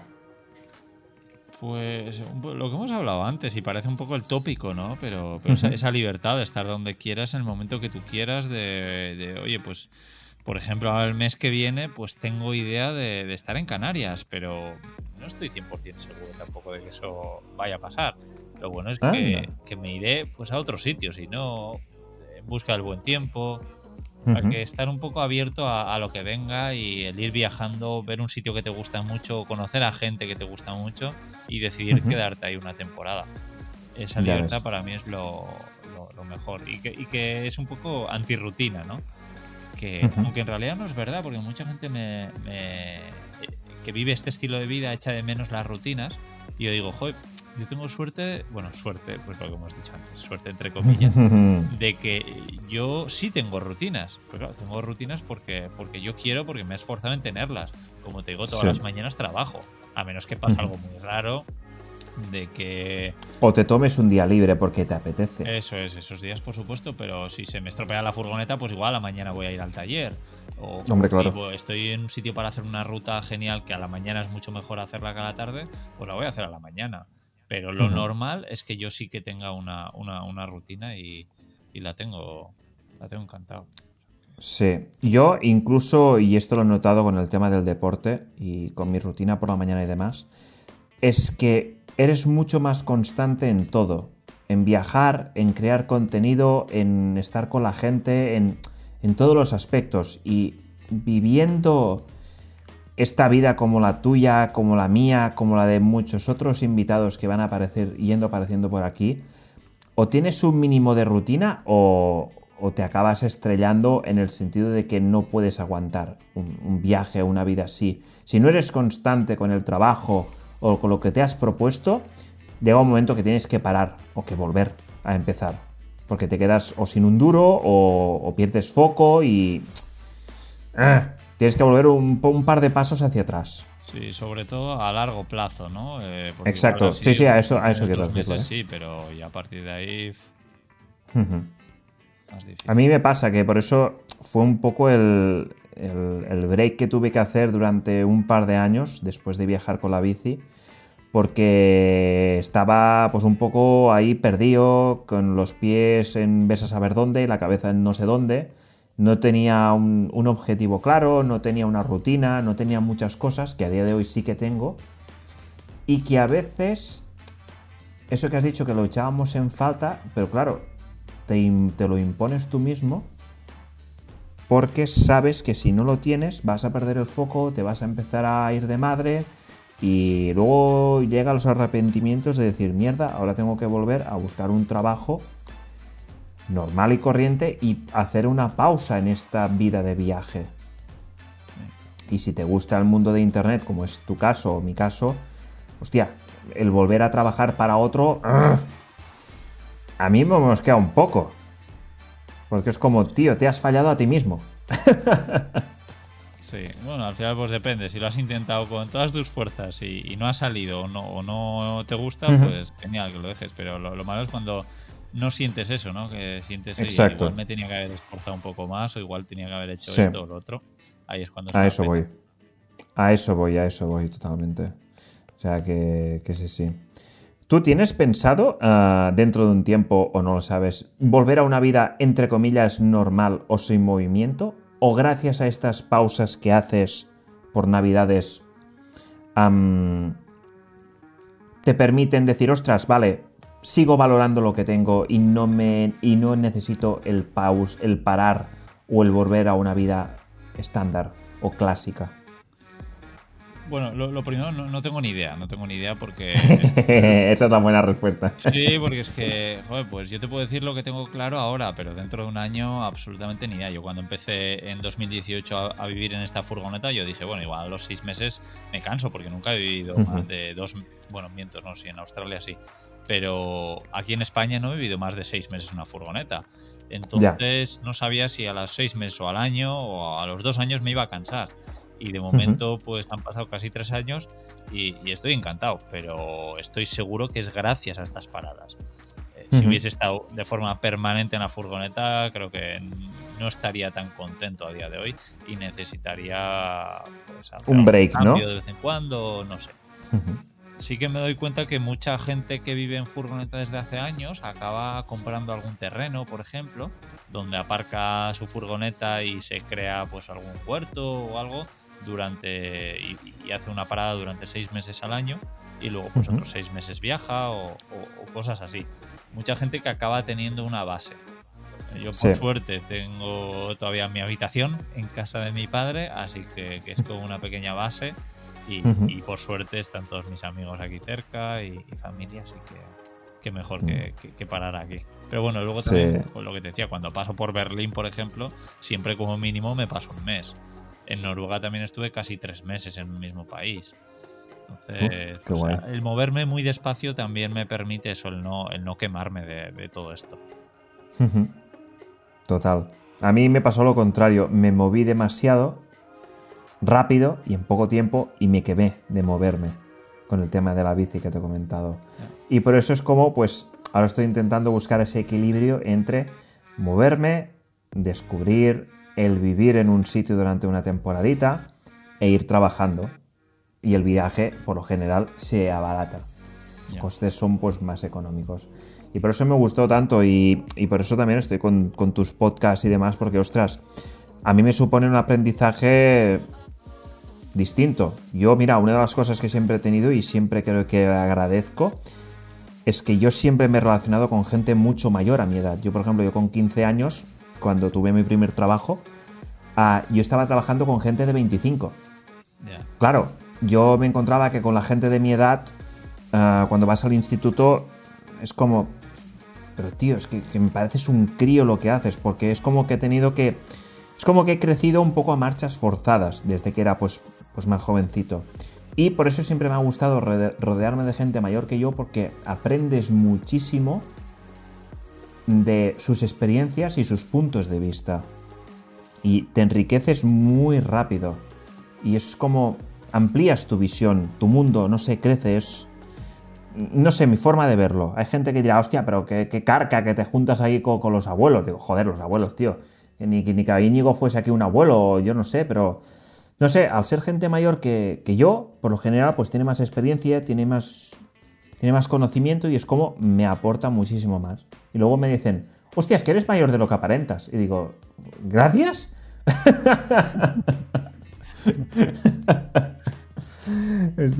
Esto me pasó en, uno de los últimos curros que tuvo cuando estuve en Decathlon. Ah, yo que tenía 24, sí, 24, 25, me echaban 30 años. Y digo, joder, tan estropeado estoy, hijos de puta. ¿Para qué os parió? O sea, imagínate, imagínate. y por eso te lo digo que. Dime. A eso estoy acostumbrado yo ya. Siempre me echan también mucho más. Hombre, yo, tengo que decírtelo. Yo cuando te vi dije. Hostia, ¿cómo está, señor? hace poco estuve en un directo con Furgo Celta en su canal de YouTube y contaba de forma muy graciosa. Decía: Claro, estaba ahí viendo un vídeo tuyo eh, antes de entrevistarte o de hablar contigo y me vio mi novia y dice: Ah, ¿qué? ¿Vas a entrevistar a ese viejo hoy? ¡Hola! Y le, digo, el viejo, pero. dice, bueno, ¿qué tendrá? 50 años y, y, dice, no, pero fíjate, fíjate bien. Y dice, vale, no, 50 no, 40, no sé, pero podría ser nuestro padre. Y Saco. Para el que no lo sepa, tengo 34 años. Lo que pasa es que tengo bastantes canas y entonces la gente siempre me echa de más. Vaya tela. Y es que me descojono. O sea, a mí me pasó un poco lo mismo cuando te vi en persona, cuando estábamos ahí con Laura y demás. Y dije, hostia, Iñigo es mayor de lo que me pensaba, ¿eh? Pero no, es, por, por el tema de las canas y demás. Ay, qué risa, te digo en serio. Joder, qué forma más guay de, ir acá, terminando la entrevista, hostia. Ay, bueno, te quería hacer una, una última pregunta de la típica de ¿por dónde has viajado y cuál es tu sitio favorito? Claro, supongo que tendrás muchos sitios favoritos. Sí, pero si tuviese que quedarme con dos, yo creo que te diría Australia, que bueno, es, es muy, muy grande, ¿no? Australia es como decir Europa. sí, sí, eso es muy grande. Sí, pero, pero Noruega, Noruega para hacerlo en furgoneta, buah, me, me, encanta. O sea, estoy pensando en, volver en 2021, no, no sé, veremos. Pero, oh, qué guapo. Sí, sí. Qué guay. Joder, a mí nunca he estado en Noruega y tengo, tengo ganas. Esta ruta que estoy haciendo ahora por España, la, la TET, la Trans-European Trail, llega hasta arriba del todo, a Cabo Norte, y pasa por. Eh, bueno, por, pasa por casi que todos los países de Europa. Y me molaría muchísimo. Aunque con la moto, uff, tiene que ser. Tiene que ser intenso. Y claro, supongo que tocará hacerlo en verano sí o sí, porque en invierno, como que no. Sí. Mm. Sí, sí, lo, bueno es que, no hay mucha gente a pesar de ser verano, que, bueno, que, hace buen tiempo, bueno, buen tiempo, que, no, no, vas a tener nieve, o sea que...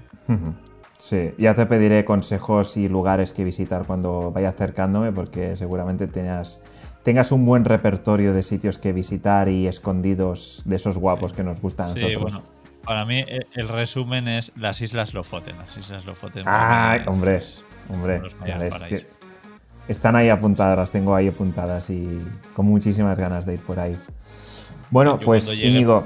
Pensaba ir a, Cabo Norte, pero cuando estaba en las Islas Lofoten, pero dije, pero es que ¿cómo me voy a ir de aquí? Es una locura. ¿Para qué? ¿Para ir a ver ahí un, monigote y para decir que está lo más al norte de esto? Y digo, no, no paso, yo me quedo aquí. Y, es poner el puntito. Me, quedé ahí un mes hasta que empezó a nevar y dije, bueno, creo que es el momento de, volverse. Qué guapo. Un mes en las Lofoten solo. Uf. Qué guapo. Y son muy pequeñas, pero es que mola tanto que. Sí, sí, había auroras boreales, o sea, es que era muy difícil irse. Hombre, normal, como para quedarse atrapado y dices, joder, hombre. Supongo que si lo dices así y con el tiempo que pasaste es que debe ser muchísimo mejor de lo que cuentas realmente y cuando estás ahí es cuando lo vives y dices, ¡guau! ¡Qué pasada de sitio! Sí. Qué bueno. Qué bueno. Oh, madre mía. Envidia sana, envidia sana. Pero bueno, tiempo al tiempo, todo llega. pues nada, Íñigo, yo la verdad es que ha sido un placer tenerte, tenerte por aquí. Me gustaría, pues, que te auto autopromovieras tus sitios donde puede encontrarte la gente, qué, cuáles son tus podcasts, tu Patreon. Tienes tu momento para dedicarle toda la publicidad que quieras a tus perfiles. Sí, eh, bueno, gracias. Lo, primero que ha sido un placer, la verdad es que, muy bueno, la verdad es que este tipo de charlas se agradecen un montón, sobre todo con gente como tú, así que, gracias. Pero eh, yo, yo el tema de redes sociales y eso intenté simplificarlo todo para que con dos palabras, con viajando simple, me puedan encontrar en prácticamente todo lo que hago. Así que yo creo que el mejor resumen es ese. Viajando simple en todas las redes sociales y luego mi libro que se llama Cómo vivir y viajar en furgoneta, que está en Amazon. Pues ya lo sabéis, os dejo aquí en las notas del programa todas y cada una de las redes sociales de Íñigo. También os dejo su Patreon por si queréis formar parte de esta comunidad un poco más cercana a él y apoyar, pues una, forma de apoyar y agradecer todo el contenido gratuito que, que genera, aparte de que en Patreon genera contenido exclusivo más íntimo, más cercano y con una facilidad para interactuar con él pues mucho más más fácil y más cercana, sin que tengas que esperarte tres días a que te responda el mensaje de Instagram, como es mi caso, pero bueno. pero bueno, entendemos que Íñigo va, va, muy ocupado y tiene muchas cosillas, pero eh, que es normal, ¿eh? O sea que a todos nos pasa. Y nada, yo la verdad, lo mismo te digo que un placer hablar contigo, hacer un podcast con, con uno de los referentes del mundo del podcasting dentro del mundillo de los viajes y de los viajes en furgo en concreto y de cómo otra viajar y de viajando simple y de charlando y viajando. Madre mía, si es que empiezas y no acabas aquí de decir podcast que tienes. Y quería hacerte la propuesta de a quién te gustaría que eh, trajera a este podcast, de que, ostras, pues mira, tengo a tal persona que me gustaría mucho que la entrevistaras y que pasara pues por estas por estas preguntas y por este buen rato, como tú dices, que has, que has tenido aquí conmigo. Ostras, pues esto me lo tenía que haber preparado porque eh, hay, muchísima gente que me parece increíble. Bueno, por suerte ya has traído a Laura, que Laura es alguien que, me encanta. Sí, Laura fue la primera. Y entonces, pues, pues a ver, difícil. Mira, pues hemos hablado, por ejemplo, de Jorge Sierra. Creo que estaría muy bien que le contactases para hablar con él. Le tengo, sí, le tengo aquí pendiente, le tengo que contactar a, Jorge para que nos cuente sus batallitas con el dos caballos. Sí, sí, porque además es alguien muy inteligente que, que, bueno, tiene muchas historias que contar, muchas de miedo además, cosas buenas, cosas malas. Y, y otra persona también que, que, he entrevistado yo y me sentí muy, muy cómoda, que ha viajado mucho también, es Amarna Miller. Eh, que ha viajado ¡Oh! ¡Qué bueno! Es verdad, es verdad que ella está con furgoneta. Sí, ahora mismo no, pero ha viajado muchísimo en furgonetas y además eh, sola, que a muchas chicas pues interesa, ¿no? Eso de cómo es viajar sola en furgoneta, pues, pues creo que ya eh, Pues al igual pues que Jorge dar Sierra, muchísimo juego. súper inteligentes que han viajado un montón y que te, que te van a dar una, una entrevista muy guay, seguro. Qué bueno. Em, diría que ella subió durante bastante tiempo su contenido de, de viajes en YouTube, ¿puede ser? Sí, exactamente. Tiene esos viajes en furgoneta por Estados Unidos, por Utah y por. o por- por Sí, me suena, me suena de- haberlos visto. De ahí en, en su cuenta de YouTube, sí. Pues qué bueno. Ostras, pues mira que conocía a Marna del tema de las furgonetas y demás. Y no había caído en traer, porque tengo aquí un listado de gente que yo conozco y demás, pues sea más del mundo viajero, del mundo más marketingiano, porque también voy a traer gente que no viaja tanto, pero que trabaja mucho del mundo del marketing y también puede dar mucho juego. Pero no había pensado en Amarna. Sí, Qué bueno, ostras, pues igual, mira. eh, también de temas redes sociales y, y marketing online sabe, mucho, Sabe, así que también. sabe, la- sabe y, y mueve mucha gente, la verdad. Ostras, pues qué bueno, pues ya le, le escribiré dentro de, bueno, dentro de un tiempo, pasadas navidades seguramente. Ah, le diré que le invito al podcast de parte de, Íñigo y, a ver si se apunta. A mí me encantaría traerla porque la verdad es como... Bueno, estamos hablando aquí ya de gente, hostia, con mucho nivel. Y que yo llevo aquí, yo soy un don nadie, llevo aquí seis capítulos y madre mía, si empiezo a traer a gente de este, de este calibre como Jorge Sierra, a Marna, o bueno, y tú mismo, que yo sinceramente cuando dijiste que sí, yo digo, madre mía, fiesta, hoy descorchamos el vino. Yo me lo paso en grande, yo es que sea... Es, ah, yo me lo paso teta haciendo estas cosas. Qué guay, qué Eso guay. es lo importante. No, no, total, total, total. Buah, pues ah, Íñigo, la verdad es que, mira, te agradezco muchísimo que me hayas recomendado estas dos personas. Y nada, muchísimas gracias pues, por tu tiempo, por tu súper entrevista, por una hora y 46 de podcast, que ya te lo he dicho que aquí los podcasts son largos. Yo siempre digo, traeros agua y algo para comer. Siempre lo digo casi, casi siempre al principio de los podcasts. Pero, mm, pero bueno, la verdad es que muy contento, muchísimas gracias y nada, yo espero verte otra vez por la carretera. Ya nos veremos a algún punto del sur o por Cabo Norte o por las Islas Lofoten o por donde sea, ¿no? Sí, sí, en algún sitio coincidimos seguro. Ah, qué bueno. Pues nada, un placer tenerte por aquí y, y como siempre, pues muchísimas gracias. Nos vemos. Cuídate mucho, Íñigo. Un abrazo, chao, gracias. Chao.